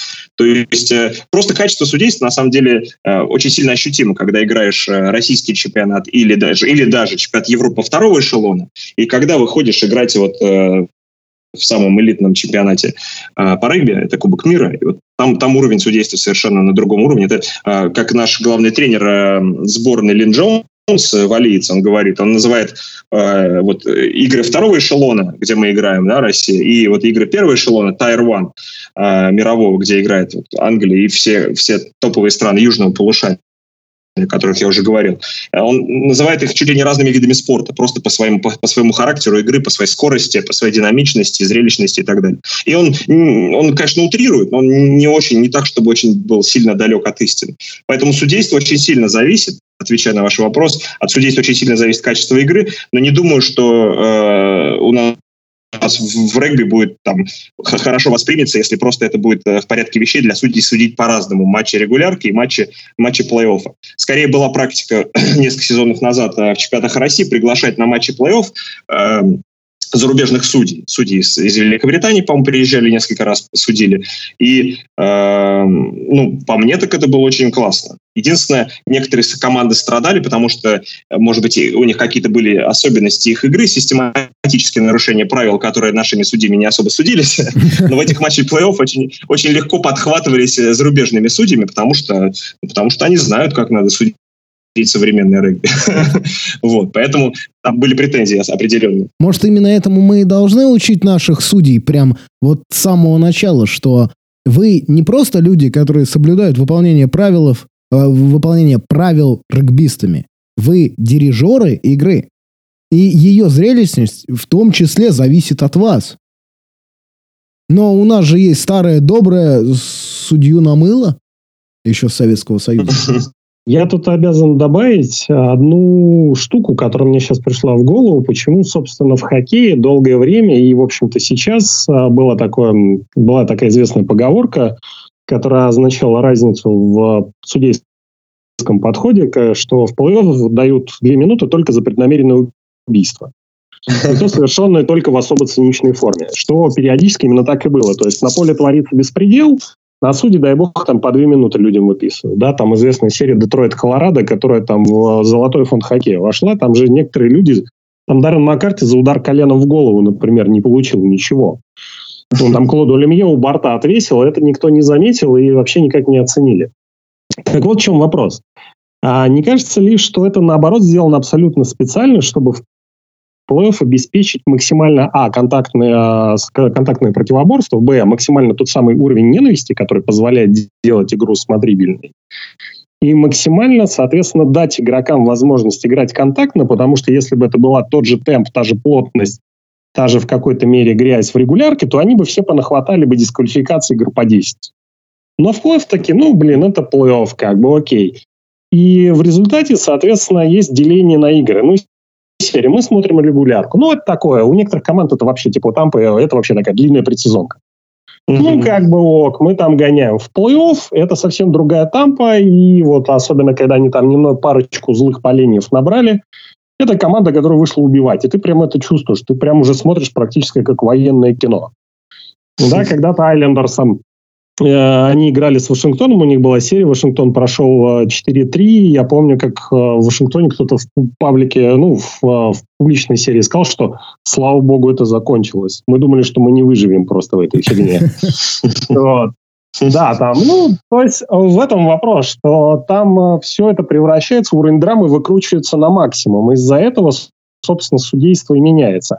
А если в регби судейство остается и там, и там, то как бы уровень драмы в плей непонятно за счет чего обеспечивать, кроме распределения мест. э, уровень драмы в играх плей-офф в регби и в клубных чемпионатах, и особенно там в чемпионатах мира, ну, я не беру сейчас 6 наций, потому что это происходит каждый год на протяжении больше 100 лет, и там как бы уровень накала в каждом матче традиционно очень высокий. Это не зря там самый зрелищный ежегодный там регбийный турнир.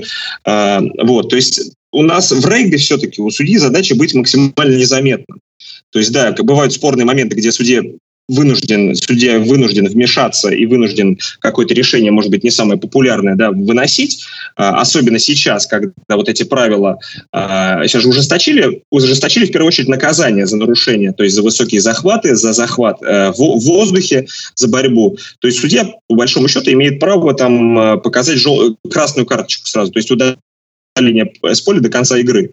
А, вот. Если раньше обычно судья ну, под таким давлением не был, то есть он на 10 минут у нас в регби желтая карточка может э, удалить за какую-то слишком грубую игру, а там после матча, если его решит комиссия дисквалифицировать, да, э, э, КДК, то они это сделают. Сейчас у судьи, ну, судья вынужден из-за тех э, нововведений, в том числе вот в правила, судья вынужден иной раз показывать красную карточку, потому что у него нет даже возможности как-то этого избежать. И вот эти решения, когда он принимает, конечно, это очень сильно э, имеет очень сильное влияние на дальнейшую игру, э, то есть потеря одного игрока между там двумя более-менее разными командами, э, смотря на каком этапе, конечно, игры, но обычно, если это сделано в первом тайме, то это практически лишает там, одну из команд шансов ну, какой-то успешный исход во встречи.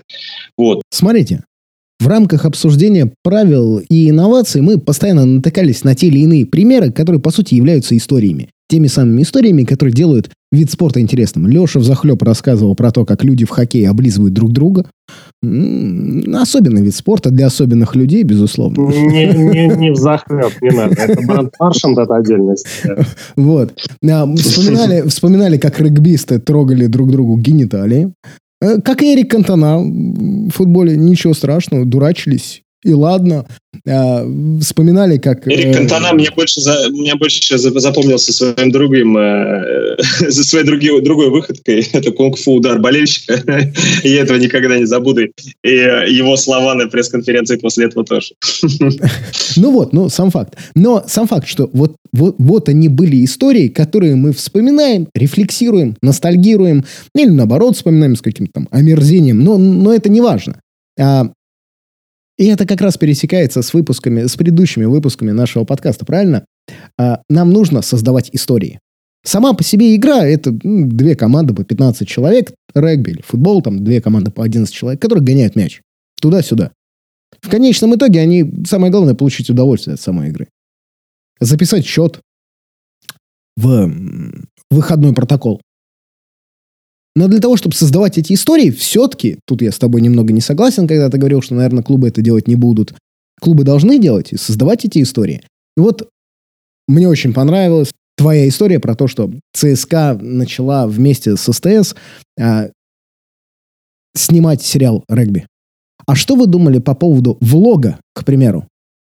До матчей, после матчей, потому что, ну, на данный момент э, надеяться на исключительную картинку и огромное количество различных аналитических, развлекательных передач про регби, ну, надеяться мы на это не можем. Это не уровень NBA, это не уровень эм, английского футбола, чтобы было там и хайлайты, и, и аналитические передачи, и всякие блуперы типа «Шактин fool», э, вот как Шакил О'Нил ведет в NBA. А, может, тогда клубы сами Кстати, будут гениальное делать? изобретение НБА. Шахтин и Фул великолепная. Да, отлично, я видел Ну вот, да, ну вот сам факт. Может тогда клубам делать влог по типу того самого хэштег Юнайтед, как, э, о котором мы разговаривали в прошлой передаче. Вы едете на матч, снимаете свое отношение э, к, при, к будущему матчу, к тому, как вы собираетесь готовиться, что собираетесь делать. Э, возможно, камеру поставить в раздевалку, Российская футбольная лига, кстати, в свое время так хотела, чтобы в раздевалке были камеры, чтобы люди могли, болельщики, наблюдать в прямом эфире, как э, главные тренеры распинывают своих футболистов. Вот. Ну, кстати, в свое время даже Но... Ну, была сделана документальное кино про э, английского футбольного тренера, который тренировал сборную Англии в 94-96 году. Они там проиграли Норвегии и никуда не попали, по-моему. Вот. И, но это было потрясающее документальное кино с матом, с ужасами, которые творятся. И тогда болельщики смогли увидеть, что на самом деле этому тренеру, который, ну, выглядел на бровке не очень, было не все равно. Вот меня была борьба, драматизм и так далее. Может тогда обязать делать влоги, обязать как КХЛ э, правильно подходить к социальным сетям и так далее. Ну, возможно, не обязать. Возможно, просить тех, кто может это делать, делать. Сейчас момент. Я коротенько добавлю, что одни из самых популярных э, тренерских моментов в НХЛ это мотивационная речь Джона Тартареллы, где он там э, заряжает очень активно и, естественно, матерится во все. Вот. И это, как это, то, что называется Брюс Бодрев fucking meter. народ считал, сколько раз он в, в перерыве сказал слово фак и вышел, по-моему, 12 раз за полторы минуты, по-моему. Ну, я, я, могу, могу заметить, что э, тренер э, регбийного клуба «Металлург» на тот момент просто Новокузнецк, по-моему, несколько лет назад была запись, э, начала гулять запись, по-моему, она до сих пор есть на Ютубе, где он тоже своих ребят в перерыве матча, э, регбийный, регбийный клуб Новокузнецк, э, кто-то записывал, не знаю кто, и как это оказалось потом в интернете, но он своих ребят тоже там распинывал, короче, в перерыве, и слово «фак» на русском он употребил тоже, я думаю, не меньше 12 раз, но это видео очень забавно, и, по-моему, оно набрало неплохие комментарии. По-моему, даже его в каком-то из э, вот этих YouTube-шоу э, описывали, не помню в каком именно, вот, э, которым, в которых описывают эти вирусные ролики. Но в целом, по-моему, хорошо наша Раша очень про газ мяса рассказала, да, как это, как это может быть забавно и интересно смотреть за, за реакцией э, на трибунах. Сейчас вообще э, и в регби даже, даже в нашем традиционном регби уже есть э, в клубном чемпионате, по-моему, в Супер Регби, э, по-моему, уже и в английской премьер-лиге, и во французской топ-лиге. Уже есть, допустим, э, интервью, флеш-интервью в перерыве, флеш-интервью с бровки, с, эм, с тренерами прям во время, там, по-моему, даже, даже не в перерыве, а прямо во время игры. Э, и это должно быть, да, это может быть в какой-то мере там немного отвлекать тренеров отвлекать там игроков, но игроки, тренеры и все там э, участники, в общем, профессионального спорта должны понимать, что в первую очередь это шоу делается для зрителя, и зрителю действительно интересно, как, с какой, на каких эмоциях, с какой реакцией э, может описать там свои чувства, свое какое-то видение игры э, вот именно в этот момент э, игрок. Да, это, это все еще, конечно, не интервью прямо э, в, в игровой паузе у игрока, который непосредственно в матче принимает участие. Возможно, и до этого когда-нибудь дойдет. Очень забавные есть ролики, когда вешали э, микрофон на игрока во время игры, и потом э, как бы слушали, что он говорит во время встречи. Это тоже были очень-очень классные есть ролики на Ютубе, где прям во время, по-моему, профессиональной игры, может быть, это была игра Barbarians, это классическая игра там э, э сборной солянки э, регбийной, то есть такой клуб, которому тоже там больше ста лет, он собирает под свои знамена лучших регбистов и выставляет в тест-матчах против э, э, ну, лучших сборных мира. И, по-моему, вот такой эксперимент то ли в одном из них проводился, то ли еще где-то, когда вот игроку вешали микрофон на, прямо во время, во время встречи. Это тоже очень забавно.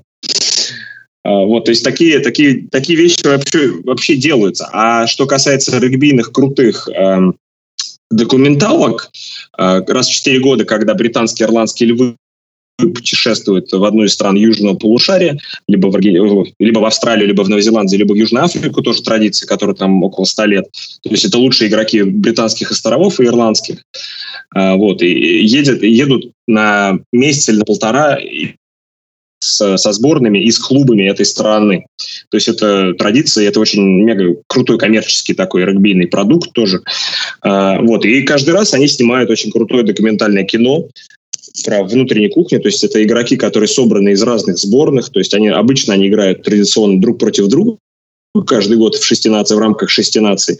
Но тут они собрались под знамена, под знамена ирландских, британских львов, которым тоже, ну, которым, как я говорю, больше века э, возраста, и э, вот едут на полтора месяца в одну из таких традиционных сильных основных соперников из южного полушария. Это смотрится очень круто, и эти документалки можно смотреть и смотреть и пересматривать. Там очень много моментов. А что по поводу влога? И, да, на, наши клубы, наши клубы, да, да, да, приходя уже к, э, с, оттуда с вершины в наш чемпионат, наши клубы могут и должны это делать. Э, клубы, где-то игроки сами, я знаю, в прошлом сами игроки просто хотели что-то показать, чем-то поделиться. Сейчас клубы должны на профессиональной основе все-таки это делать. У каждого уважающего себя там профессионального регбийного клуба в а, Великобритании или во Франции есть э, свое там свой раздел на сайте с ТВ, то есть это интервью игроков, это как раз предматчевые такие какие-то и, и интервью, и какие-то моменты разминки, и подготовки. Я знаю, например, у Сарацинов есть Сарацинс, Сарацинс ТВ, э, и у них даже не все это Сарацинс ТВ, оно не все бесплатное. То есть часть этого Сарацинс ТВ, э, часть каких-то эпизодов, роликов, наиболее таких, наверное, интересных, зрелищных, которые там непосредственно перед матчами, например, ключевыми, они доступны только по подписке. То есть это тоже так, продукт, который клубы пытаются коммерциализировать, и я думаю, что определенный успех они имеют. Ну и спускаюсь к нам. Будем это делать или не будем? А если будем, то когда? Ну, у тебя камера есть, Леш? У меня, да, в телефоне. Ну, давай начнем. Как, как игры возобновятся, в смысле начнутся, я думаю, можно будет приступить. Я понял. Ну, кстати говоря, о телефоне, надо сказать, что тот же самый Красава, который снимает свой блог, он поначалу там чуть ли не на телефон-то и снимал на самом, на, штате, на, на этой, на палке штативе. И mm. по большому счету это сильно не повредило его контенту. Да, сейчас у него там, наверное, GoPro какая-то добавилась, еще что-нибудь, там всякие прибавочки, приблуды, но по большому счету это глобально сильно не влияет. Если есть что рассказывать или есть что что показать, то, в общем-то, можно даже с так себе качеством вы, ну, как-то вырулить. Вот, кстати, вопрос. А какие сам шоу или книжки про спорт ты э, читаешь, Василий? Вот именно на что ориентируешься с точки зрения вот это прям вот круто, вот это вот прям сделано, прям я залип. Ну, про спорт в свое время пере, э, прочитал часть э, биографий таких выдающихся регбистов. Это и эм, биография Брайана Адрискала, по-моему, она была выпущена против, после эм, наверное, не самого удачного для него, когда он травмировался, а вот этого турне британских ирландских львов, по-моему, году в 2005 она была, вышла. Вот. Потом э, хорошая такая, серьезная достаточно книга, биографичная такая Мартина Джонсона, который выдающаяся такая английская личность регбийная, и капитан, и тренер сборной Англии в свое время. Кого еще? Джонни Уилкинсона, по-моему, из вообще спортивных биографий Э, огромное влияние на меня еще в школьные годы э, сделала книга, даже две книги Лэнса Армстронга. Сейчас это звучит, конечно, забавно, но на, тот момент он был э, уже легендарным действующим спортсменом, выигравшим, не знаю сколько, на тот момент сколько-то э, Тур де Франс. Э, его книги были мега интересные. Как раз сейчас уже через призму все, все ну, общественно известных сейчас данных да, о его истории там, допинга, употребления допинга, использования допинга, э, сейчас они уже не смотрятся не такими, но на меня очень большое влияние оказали эти книги. Вот его две книги. Одна называлась «Not about the bike», про его борьбу э, с раком яичек, про его возвращение в спорт – очень мега круто. И а вторая была непосредственно про как раз участие, по-моему, в Тур де Франс. Я бы давно читал, это, по-моему, уже, наверное, лет 15 прошло с тех пор, но вот с точки зрения мотивации на меня большое влияние оказали. Из последних я прочитал биографию эм, э, сэра Алекса Фергюсона, тоже очень такой крутой э, нырок э, в глубины АПЛ, Э, с историями, начиная там с 60-х годов, когда он начинал тренировать э, команды в Шотландии и заканчивая его там 20-летним практически э, эпизодом, где он, не эпизодом, да, 20-летним э, его э, временем, когда он возглавлял э, ну, один из, наверное, самых популярных э, футбольных клубов мира. Вот. Из э, таких э, еще, наверное, около спортивных, ну, спортивных, но не биографических, это, я уже несколько раз говорил об этой книге, это, э, сейчас, как же она называется, она у меня даже есть, я периодически ее перечитываю.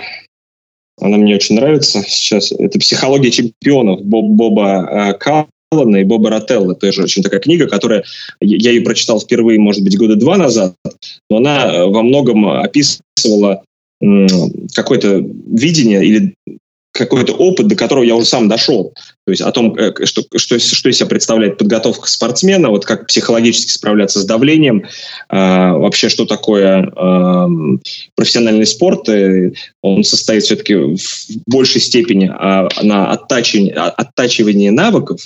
И, э, в общем-то, ты большинство действий, чем большее количество действий во время спортивного соревнования, да, там будь то э, там описываются гольфисты, баскетболисты и так далее, чем большее количество действий ты можешь довести до совершенства, и ты будешь их выполнять, не задумываясь, тем больше как раз э, ты сможешь освободить свое сознание для того, чтобы думать о более таких глобальных вещах, как там стратегия на поле, как видение поля и так далее. То есть ты не должен задумываться о том, как э, там, бить поворотом, ты не должен задумываться, как бить по мячу в гольфе, в регби ты не должен задумываться лишний раз как, о том, как ловить этот мяч, или как отдавать пас, или как делать захват, эти вещи ты доводишь до автоматизма на тренировках, и таким образом ты освобождаешься э, вот это, от этого давления, и ты, в общем-то, концентрируешься на более таких э, вещах широких. То есть в какой-то момент, может быть, в карьере я до этого сам уже доходил, да, но здесь, в общем-то, это написано спортивными психологами, с мне это большое влияние на меня произвело. Вась, Смотри, вот продолжая разговор угу. про литературу, про книги, которые тебе нравятся. Эм, сейчас большое количество спортсменов так или иначе пишут свою биографию. Это очень круто, это очень интересно, это позволяет взглянуть на те события их глазами.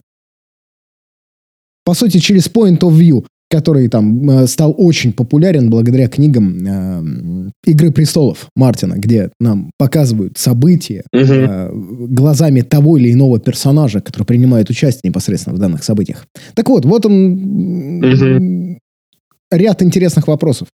Вот если бы ты писал свою биографию, надеюсь, что это когда-нибудь случится, безусловно, какой был бы самый счастливый момент, ты бы туда указал, не обязательно спортивный, а самый несчастливый момент, самый разочаровывающий в жизни. И э, кому бы ты поручил написать эту биографию? Предположим, у тебя есть доступ к любому писателю, когда-либо жившему.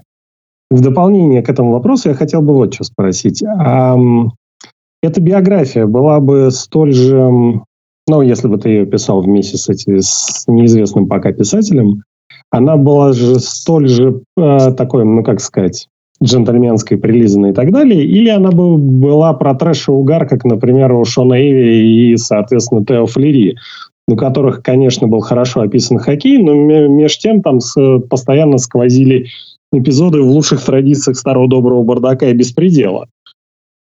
А, вот это все, все было... У меня просто вопрос очень простой. Это была бы биография, как сказать, которую можно прочесть детям, или ту, которую детям читать не стоит? Ну, я думаю, тут можно, необходимо было бы разделить. Конечно, у меня были моменты там и, и, в команде, и, и, в сборной были эпизоды, о которых все-таки ну, публично не хочется рассказывать, во-первых, и, и не следует. Я бы, я бы больше из этого, я бы создал, ну, наверное, если если бы так гипотетически рассуждать, э, наверное, какую-то художественную больше литературу, да, вот про такой вот угар, наверное, надо писать не про конкретных персонажей, не про конкретную жизнь, а э, больше в художественном плане о том, что, что может происходить э, и так далее. Вот в Ирландии, я помню, когда я еще в школе учился, такой писатель, про него, наверное, можно найти, он как раз вот под псевдонимом, под псевдонимом Росс О'Карл Келли, он писал э, и пишет, может быть, сейчас, не знаю, вот про э, регбийную культуру э, такого среднего класса или среднего высшего класса в, в Ирландии, в Дублине. Вот он использует использовал традиционные такие э, южнодублинские акценты, прям вот в, в книге, то есть у него герои говорили, и он сам, по-моему, говорил над, с таким акцентом, то есть там нельзя ни с чем спутать. А юж, юж, ю, юг Дублина это традиционно, так, где селятся, живут такие э, средний такой богатый класс Э, людей. Вот он, в общем-то, очень хорошо высмеивал такие как раз э, культурные особенности, в том числе регби в частных школах, где я учился в Ирландии, там и, э, по-моему, этот писатель вообще заканчивал ту же самую школу, где я, или, или, или соседнюю, похожую. Вот, там есть, конечно, про что, про что рассказать изнутри, так, чтобы посмеяться, вот это все-таки приверженность к спорту, такой настрой, ну, мне ну, посчастливилось учиться в такой атмосфере в мужском католическом колледже, в школе, э, вот в, в Дублине, где действительно вот у нас в лучших традициях английских, там, столетней давности, э, мы были такие регбийные, такие гладиаторы, можно сказать, которые там отстаивали больше, чем столетнюю э, регбийную историю своей школы, а каждый год на этих кубковых играх, на которые собиралось по 15 там, тысяч человек нас смотреть. Это действительно для там, школьника там, 16-17 лет. Это, конечно, мега крутая история. Вот про это я бы написал, про это я бы написал со своей точки зрения именно для э, вот, российского, наверное, читателя. Это было бы очень ну, интересно, любопытно а, посмотреть изнутри там, человека учащ, учащегося. То есть на это я бы сконцентрировал большое внимание. И, конечно, это время большой отпечаток на меня наложило как на личность, как на, формиров... на формирование моей личности, я уверен. То есть там в возрасте 15 лет, когда ты уезжаешь от семьи и э, домой приезжаешь там по 2-3 раза в год на протяжении там следующих, я не знаю, сколько там, 7 лет я провел в Ирландии. Это ну, такой серьезный отпечаток, десяток, и вот мне посчастливилось. Но как бы я это с огромной теплотой вспоминаю это время, и много, много друзей у меня осталось. Вот. Ну а вот что касается таких эпизодов, я бы вынес это, наверное, больше в художественную какую-то книгу э, с вымышленными персонажами, и, может быть, перенял бы часть этих историй, и даже вне такого спортивного контекста, то есть это, это была бы, наверное, не спортивная команда, это было бы слишком легко соотнести с какими-то конкретными персонажами, может быть. Мне бы не хотелось об этом э, рассказывать там публично, эти истории. Но я бы э, в какой-то другой, другой сеттинг такой, в, другое, в другие э, условия поместил бы там персонажей, может быть, это было не спортивно, но это было, были бы какие-то группы таких друзей, которые, э, в общем, разные э, превратности судьбы проходили, или разные там случаи с ними происходили. Это было бы, наверное, тоже интересно. Можно было многое позаимствовать из того, что э, на моей памяти происходило. И кому бы поручил? А, поручил бы кому-нибудь. Ну, не знаю, это две разные книги двум разным, по-любому, людям. А, одну, наверное, так, а, ну, Билл Брайсон, мне очень нравится, как э, он как э, юмористический писатель э, английский, но я думаю, ему можно было бы поручить вот эту художественную составляющую. Мне очень нравится его юмор, такой искрометный, и ну, без такого трэша, но э, с хорошей долей сарказма он пишет и иронии. Вот. Поэтому Биллу Брайсону, пожалуй, я посвятил бы, отдал бы возможность написать книгу вот эту художественную, а спортивную Тяжело сказать. Я, честно, просто не помню имен авторов, которые писали, помогали писать э, книги э, со спортивными биографиями, которые мне удалось прочитать. О, сложно, сложно сказать. Эм... А вот, кстати, вопрос. А биографии плохишей тебе доводилось читать от спорта? Нет, не доводилось. Не могу сказать. Не могу сейчас вспомнить ничего такого, поэтому не могу сказать. Из регбийных э, персональностей, ну, вообще биографий в основном ну, где-то есть описание. Например, у Адрискала очень хорошее описание там были, когда, когда он пытался э, бросить пить, когда он после месяца того, что он вообще не, не употреблял алкоголь, чуть ли там э, не дрался там с женой или со всеми, не терпеть не мог людей абсолютно. Но он любил, любил, да, выпить, э, ну, как и все ирландцы. Вот. Э, и, и он как раз, его профессиональная карьера начиналась в конце 90-х, то есть он, в общем-то, в самом начале вот этого профессионального регбийного движения Великобритании, вот начало 2000-х, когда он играл в том числе на там высочайшем уровне, э, все еще не было такого полного понимания все-таки, какова жизнь там, профессионального атлета, спортсмена. Если в регби до сих пор сохраняются да, там, э, там какие-то плохие привычки, и многие там с этим продолжают жить да, из профессиональных игроков, то во многих других видах спорта как бы, ну, это уже совершенно на другой уровень выводится. И ну, такие сейчас законодатели там ЗОЖа, это Роналду, который, я не знаю, наверное, самый здоровый человек в мире. Вот, поэтому все-таки для ну, судя по биографии Адрискала на тот момент, это был очень интересно и забавно читать, поэтому советую тоже прочитать. И думаю, что если сам э, снова эту книгу найду, с удовольствием прочитаю, потому что регби был все-таки ну, сильно отличался. Это был практически 15 лет назад, он достаточно сильно отличался тогда. А вот скажи, Василий, а как можно вообще выиграть в Ирландии и не пить? Ирландия знаменита, да, славится своим Гиннесом. Я очень люблю Гиннес. Это остается моим любимым напитком современной Ирландии, алкогольным, я имею в виду. Да, да. Пить, э, там пили все, пили, пили там все, э, и начиная вот с 15 лет я там был, и помню, что ребята собирались и пили это пиво там по, по выходным, эти школьники 15-летние, и даже э, меня, едва-едва научившегося говорить по-английски, даже только тогда первые шаги в английском делая, делая э, меня заставляли, ну не заставляли, но э, мне же хотелось влиться в, в коллектив э, к ребятам. Э, меня, в общем, отправляли в эти off-licence, так, так называемые магазинчики, где продавали сигареты и алкоголь. Э, я помню, как сейчас снимал эту свитер униформы школьной, где был значок школы, и оставался просто в брюках и в белой рубашке, заходил в эти магазинчики и покупал алкоголь. Иногда по несколько раз подряд, потому что первый раз был удачный, меня отправляли потом снова туда. Это было очень забавно. Эти... я едва говорил по-английски, мне говорили эту фразу, которую я зазубривал просто. И входил и говорил. И, и молился на то, что меня не спросят ничего в ответ. Ну, в общем, это прокатывало. Наверное, мой, мой жесткий русский акцент, э, он, в общем-то, так вводил в ступор э, продавцов. И мне удавалось покупать эти запрещенные вещи. Э, поэтому пили, пили, и я просто алкоголь никогда особо не злоупотреблял, у меня не было ни такого к алкоголю особого влечения. Но и в институте потом в Ирландии было несколько моментов, которые я хотел бы вспомнить, но не могу. Собирал по крупицам. Но это, это было крайне, крайне редко и, в общем-то, не системно, потому что все-таки у меня спорт большую часть жизни занимал тогда, еще и в школе, а потом в институте у меня была вообще спортивная стипендия, поэтому спорт э, для меня был тогда большим приоритетом. Ну, у меня как бы была сдвоенная академическая и спортивная, поэтому и спорт, и учеба для меня были важны просто для того, чтобы оставаться э, в институте.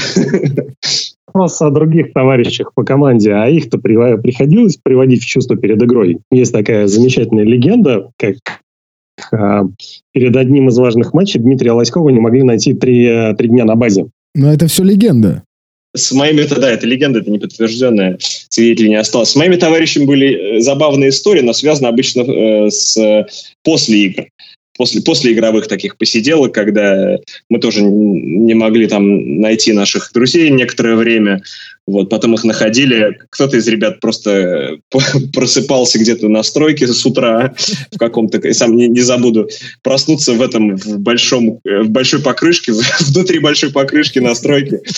Это, конечно, нормальное такое начало утра после игры. Вот кто-то просыпался на остановках общественного транспорта. Ну, такое тоже было. И действительно, ну, регби, регби, опять же, в культуре мировой регби очень тесно связан с потреблением пива, но такие застолья регбийные, это классические. Конечно, в любительском спорте это намного э, больше ценится. Сейчас в профессиональном это отходит уже на второй план, в том числе вот эти послематчевые там классические третьи таймы посиделки между двумя командами, когда все традиционно сидят, такой банкет. Это тоже сейчас в профессиональную эру, это уже уходит, уходит в прошлое. Ну и в целом правильно, потому что команда сыграла игру, команда там день передыхает, ну, отдыхает день и, в общем-то, готовится готовится к следующей встрече. И это абсолютно нормально. Последний на самом деле вопрос. В рамках все еще той же самой популяризации, попытки э, продвинуть регби чуток еще вперед, охватить большую аудиторию. Мы живем в 21 веке. И в 21 веке огромное количество различных хобби жутко популярны. И э, удержать интерес теперь непосредственно к игре в разы сложнее. Люди хотят участвовать. Поэтому появляется киберспорт, в котором, который дарит э, всем возможность попробовать себя, хотя это тоже огромное количество труда и сил. Э, и вот сейчас, к примеру, в момент этой самой самоизоляции по всему миру футболисты играют в FIFA. Баскетболисты играют в NBA 2K. Там хоккеисты играют в NHL. И регбисты на регби-пас играют тоже в FIFA. Эм, почему это происходит и почему за такое огромное количество времени вышло там 5-6 игр всего про регби? И почему это не двигается никуда? С твоей точки зрения. Как бы неужто, неужто не хочется, неужто вот регбисты сами не хотели бы поиграть в приставку там, э, в свой вид спорта с узнаваемыми персонажами, с базой данных, там, со всякими тренировками, со всякими новыми карьерными режимами, как в той же самой FIFA, э, где ты там берешь игрока и развиваешь его потихоньку. Как в Мэддоне и так далее. У каждого вида спорта эта игра есть, а, а у регби нет. Это ведь тоже большая проблема для развития вида спорта. В 1997 году на, по-моему, на первом PlayStation вышла игра, которая называлась Джона Лому Регби. И на мой взгляд, и на взгляд, наверное, я думаю, миллионов э, фанатов этой игры и вообще регбийных игр, это на сегодняшний день остается лучшей, что, что сделали в плане э, видеоигр э, регбийных. Вот, я в нее сам играл, играл, мне ну, по-моему, как раз когда приехал в Ирландию, у меня тогда и PlayStation-то не было, но в Ирландии, соответственно, эта игра уже, уже была достаточно старой, но все равно в нее еще тогда играли. Вот, и в нее тогда хорошенько поиграл. По-моему, это действительно лучшее, что сделали вот с точки зрения видеоигр про регби. А в современное регби я не играл, вот вышла игра вот после Кубка мира, э, не помню точно, как она называется, периодически есть происходят попытки ну, да, людей смотивировать, чтобы сыграть какие-то игры, челленджи. Не знаю, я видел, по-моему, пару стримов от того, как в нее играют, но не особо вдохновился ими, если, если откровенно. И, ну, как бы нет э, намерений скачивать ее себе на компьютер или вообще играть в нее. Вот. Но было бы очень круто, если бы какая-то игра вышла и имела такую большую популярность, потому что сейчас действительно вот этот доступ к видеоиграм, контенту и спортивные игры. Сейчас же люди не играют э, в э, НХЛ там э, в компьютерный, потому что они так любят хоккей. Они просто играют, потому что это крутая игра. Или люди не играют там, ну, я играл я, и да, я играл и в, и, в, и в хоккей, и в баскетбол, там, и в футбол на компьютере, хотя, честно, хоккей практически не смотрю. Баскетбол смотрю очень редко. Но в эти игры играл. И там в UFC в драке там, на, на Xbox дрался. Тоже очень круто. Э, но они здесь, они так, они так э, прекрасно сделаны, так динамично и э, интуитивно все в них. Поэтому хочется что-то подобное видеть и в регби. Очень хочется. Вот, поэтому мы ждем. Не знаю, почему это не сделали, не знаю. Честно, не могу сказать. Такой популярный вид спорта, почему даже огромные компании по производству видеоигр э, ну, не нашли до сих пор возможность, чтобы попытаться завоевать этот рынок. Вот, большой. Не знаю. Просто На это не вижу ответа. Просто ведь в теории это же тоже поможет не только популяризации, но и всеми дальнейшими возможностями, которые можно имплементировать непосредственно в саму, э, в саму игру регби. Я не про компьютерную, а про настоящую. На FIFA, которая Конечно. делалась EA Sports, в итоге э, стала производить графику, вот дополнительную графику со всякими табличками, зонами, линиями офсайда во время там английской футбольной премьер-лиги. Мы видим там в аналитических передачах на Матч ТВ в том числе все эти там кружочки подсвеченные, стрелочки, кто куда побежал, чтобы это было все понятно, чтобы можно было разложить перед людьми. И ведь эта вот дополнительная графика не производится просто так. Ее тоже можно сделать на базе там той же самой там компьютерной игры. Это было бы очень круто, если бы она появилась и э, сделал бы сделал бы сделан был бы вот вот еще один шажок.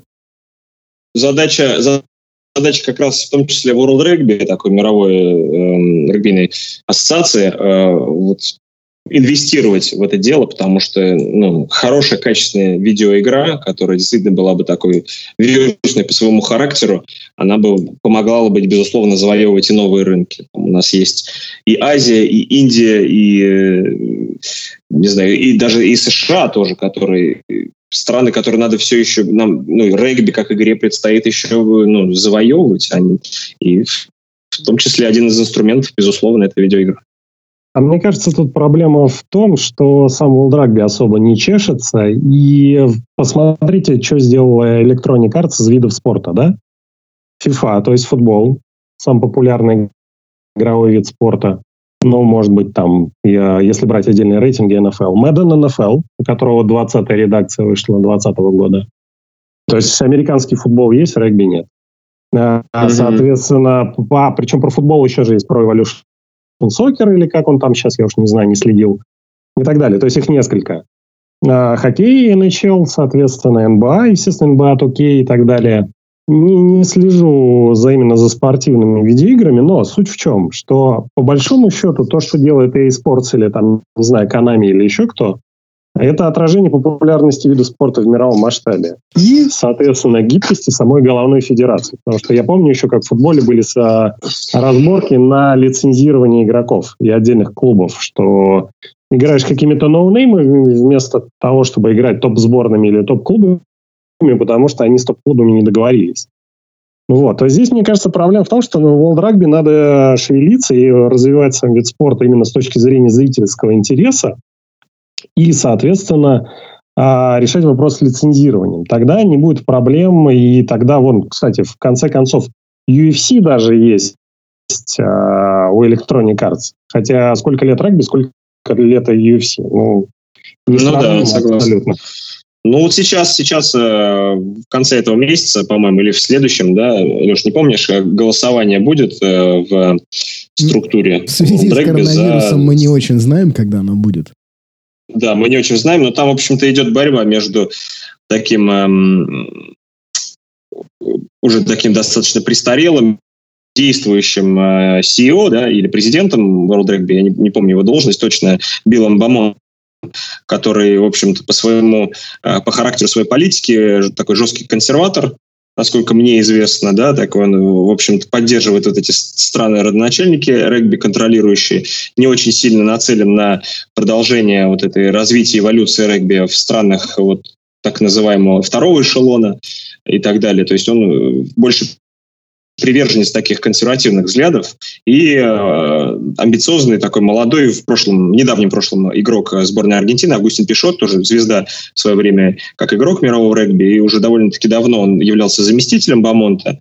А, по-моему, вице-президентом, вот, или не помню, ну, точную должность вам не скажу сейчас.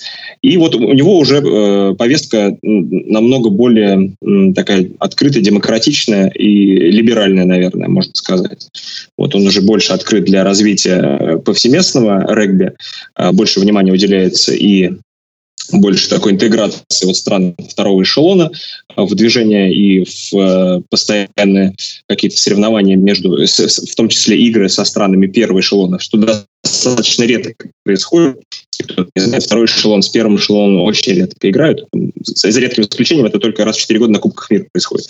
Вот. Но э, тем самым, в общем-то, у стран второго эшелона практически отсутствует возможность развиваться, играя там сильными соперниками, развиваться и переходить вот на этот новый уровень. То есть, в общем-то, голосование будет, голосовать будут, соответственно, большинство голосов, э, как это классически бывает, в руках э, сконцентрировано у эм, стран э, законодателей, то есть это у стран Туманного Альбиона, Ирландии, у стран классических Южного полушария. И такое какое достаточно ограниченное число голосов есть лишь у э, там, из 50, я не знаю, меньше 20, по-моему, есть у, у остальных стран. Это у стран Океании, у там, Румынии, кто-то еще входит в этот council, в совет, кто будет голосовать. Вот, не знаю, посмотрим. Ну, конечно, э, я не вижу больших предпосылок к тому, что Пишот сейчас одержит э, верх, и свою политику будет на всех, э, ну, изменится курс последних лет в World Rugby. Поэтому, скорее всего, Бамонт, наверное, останется. Василий, известно, что ты фанат фантастики, научный и просто развлекательный. Давай предположим, что тебя переносят на некоторое время в будущее. Ну, или там, не знаю, в космосе на другую планету, неважно что. А как, каким бы профессиональный спорт был там? Вот, чего бы изобрели, по-твоему? Или, или, или какой вид спорта из тех, который уже придуман фа фантастами, ну, по на тебе бы наибольше зашел, и какой бы был, наверное, наиболее популярный? Интересный вопрос. Так интересно гипотети- гипотетически рассуждать на эту тему.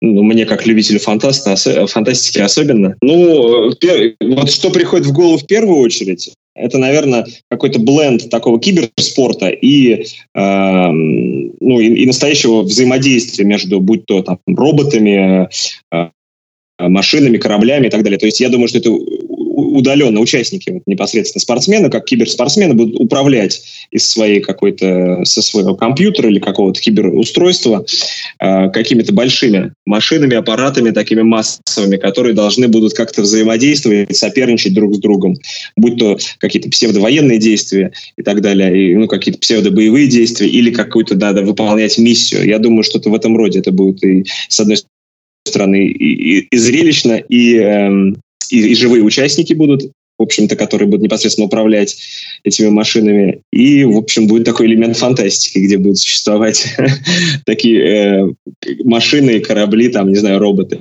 То есть живая сталь с Хью Джекманом, да? Возможно. А вторая, вот у меня, меня сейчас вот пришла в голову, я вспомнил книгу, давно я читал, называется «Игра Эндера». Писателя не, не вспомню. Скотт, Скотт Карт, не помню. В общем, писатель, но «Игра Эндера». По-моему, по-моему фильм, фильм еще тоже сняли, но я фильм, по-моему, не смотрел, я читал книгу. Книга мне понравилась, она на самом деле не очень длинная, э, вот сам роман.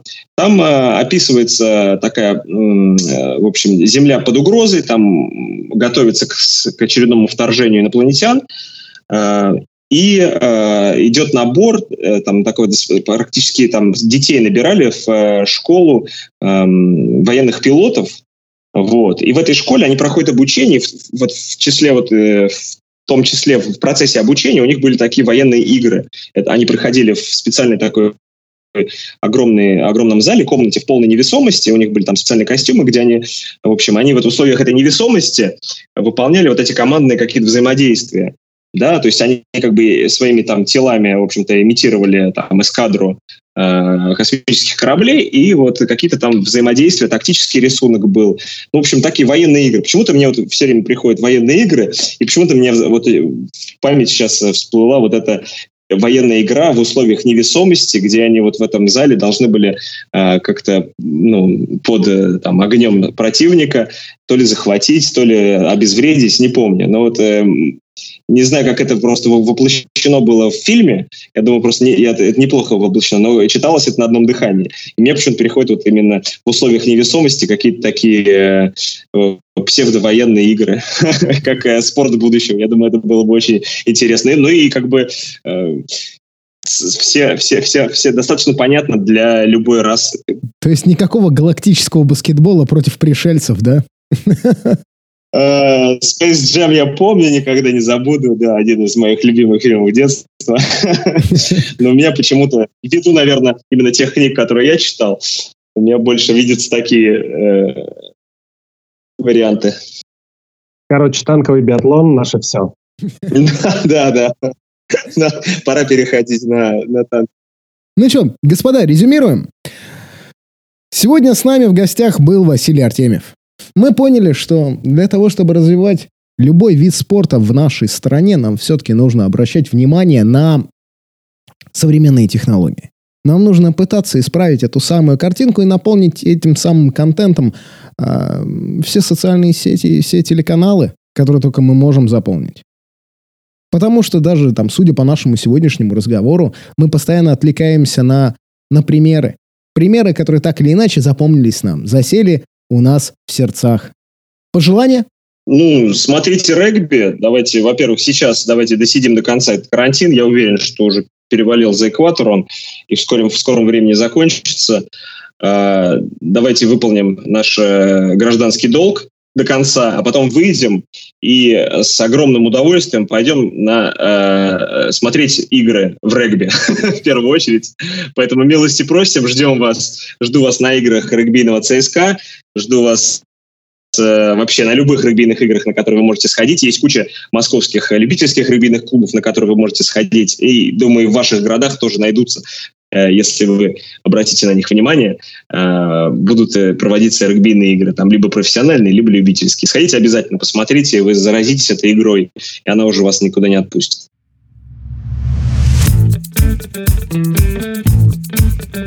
Цена победы. Подкаст о спорте, деньгах и здравом смысле.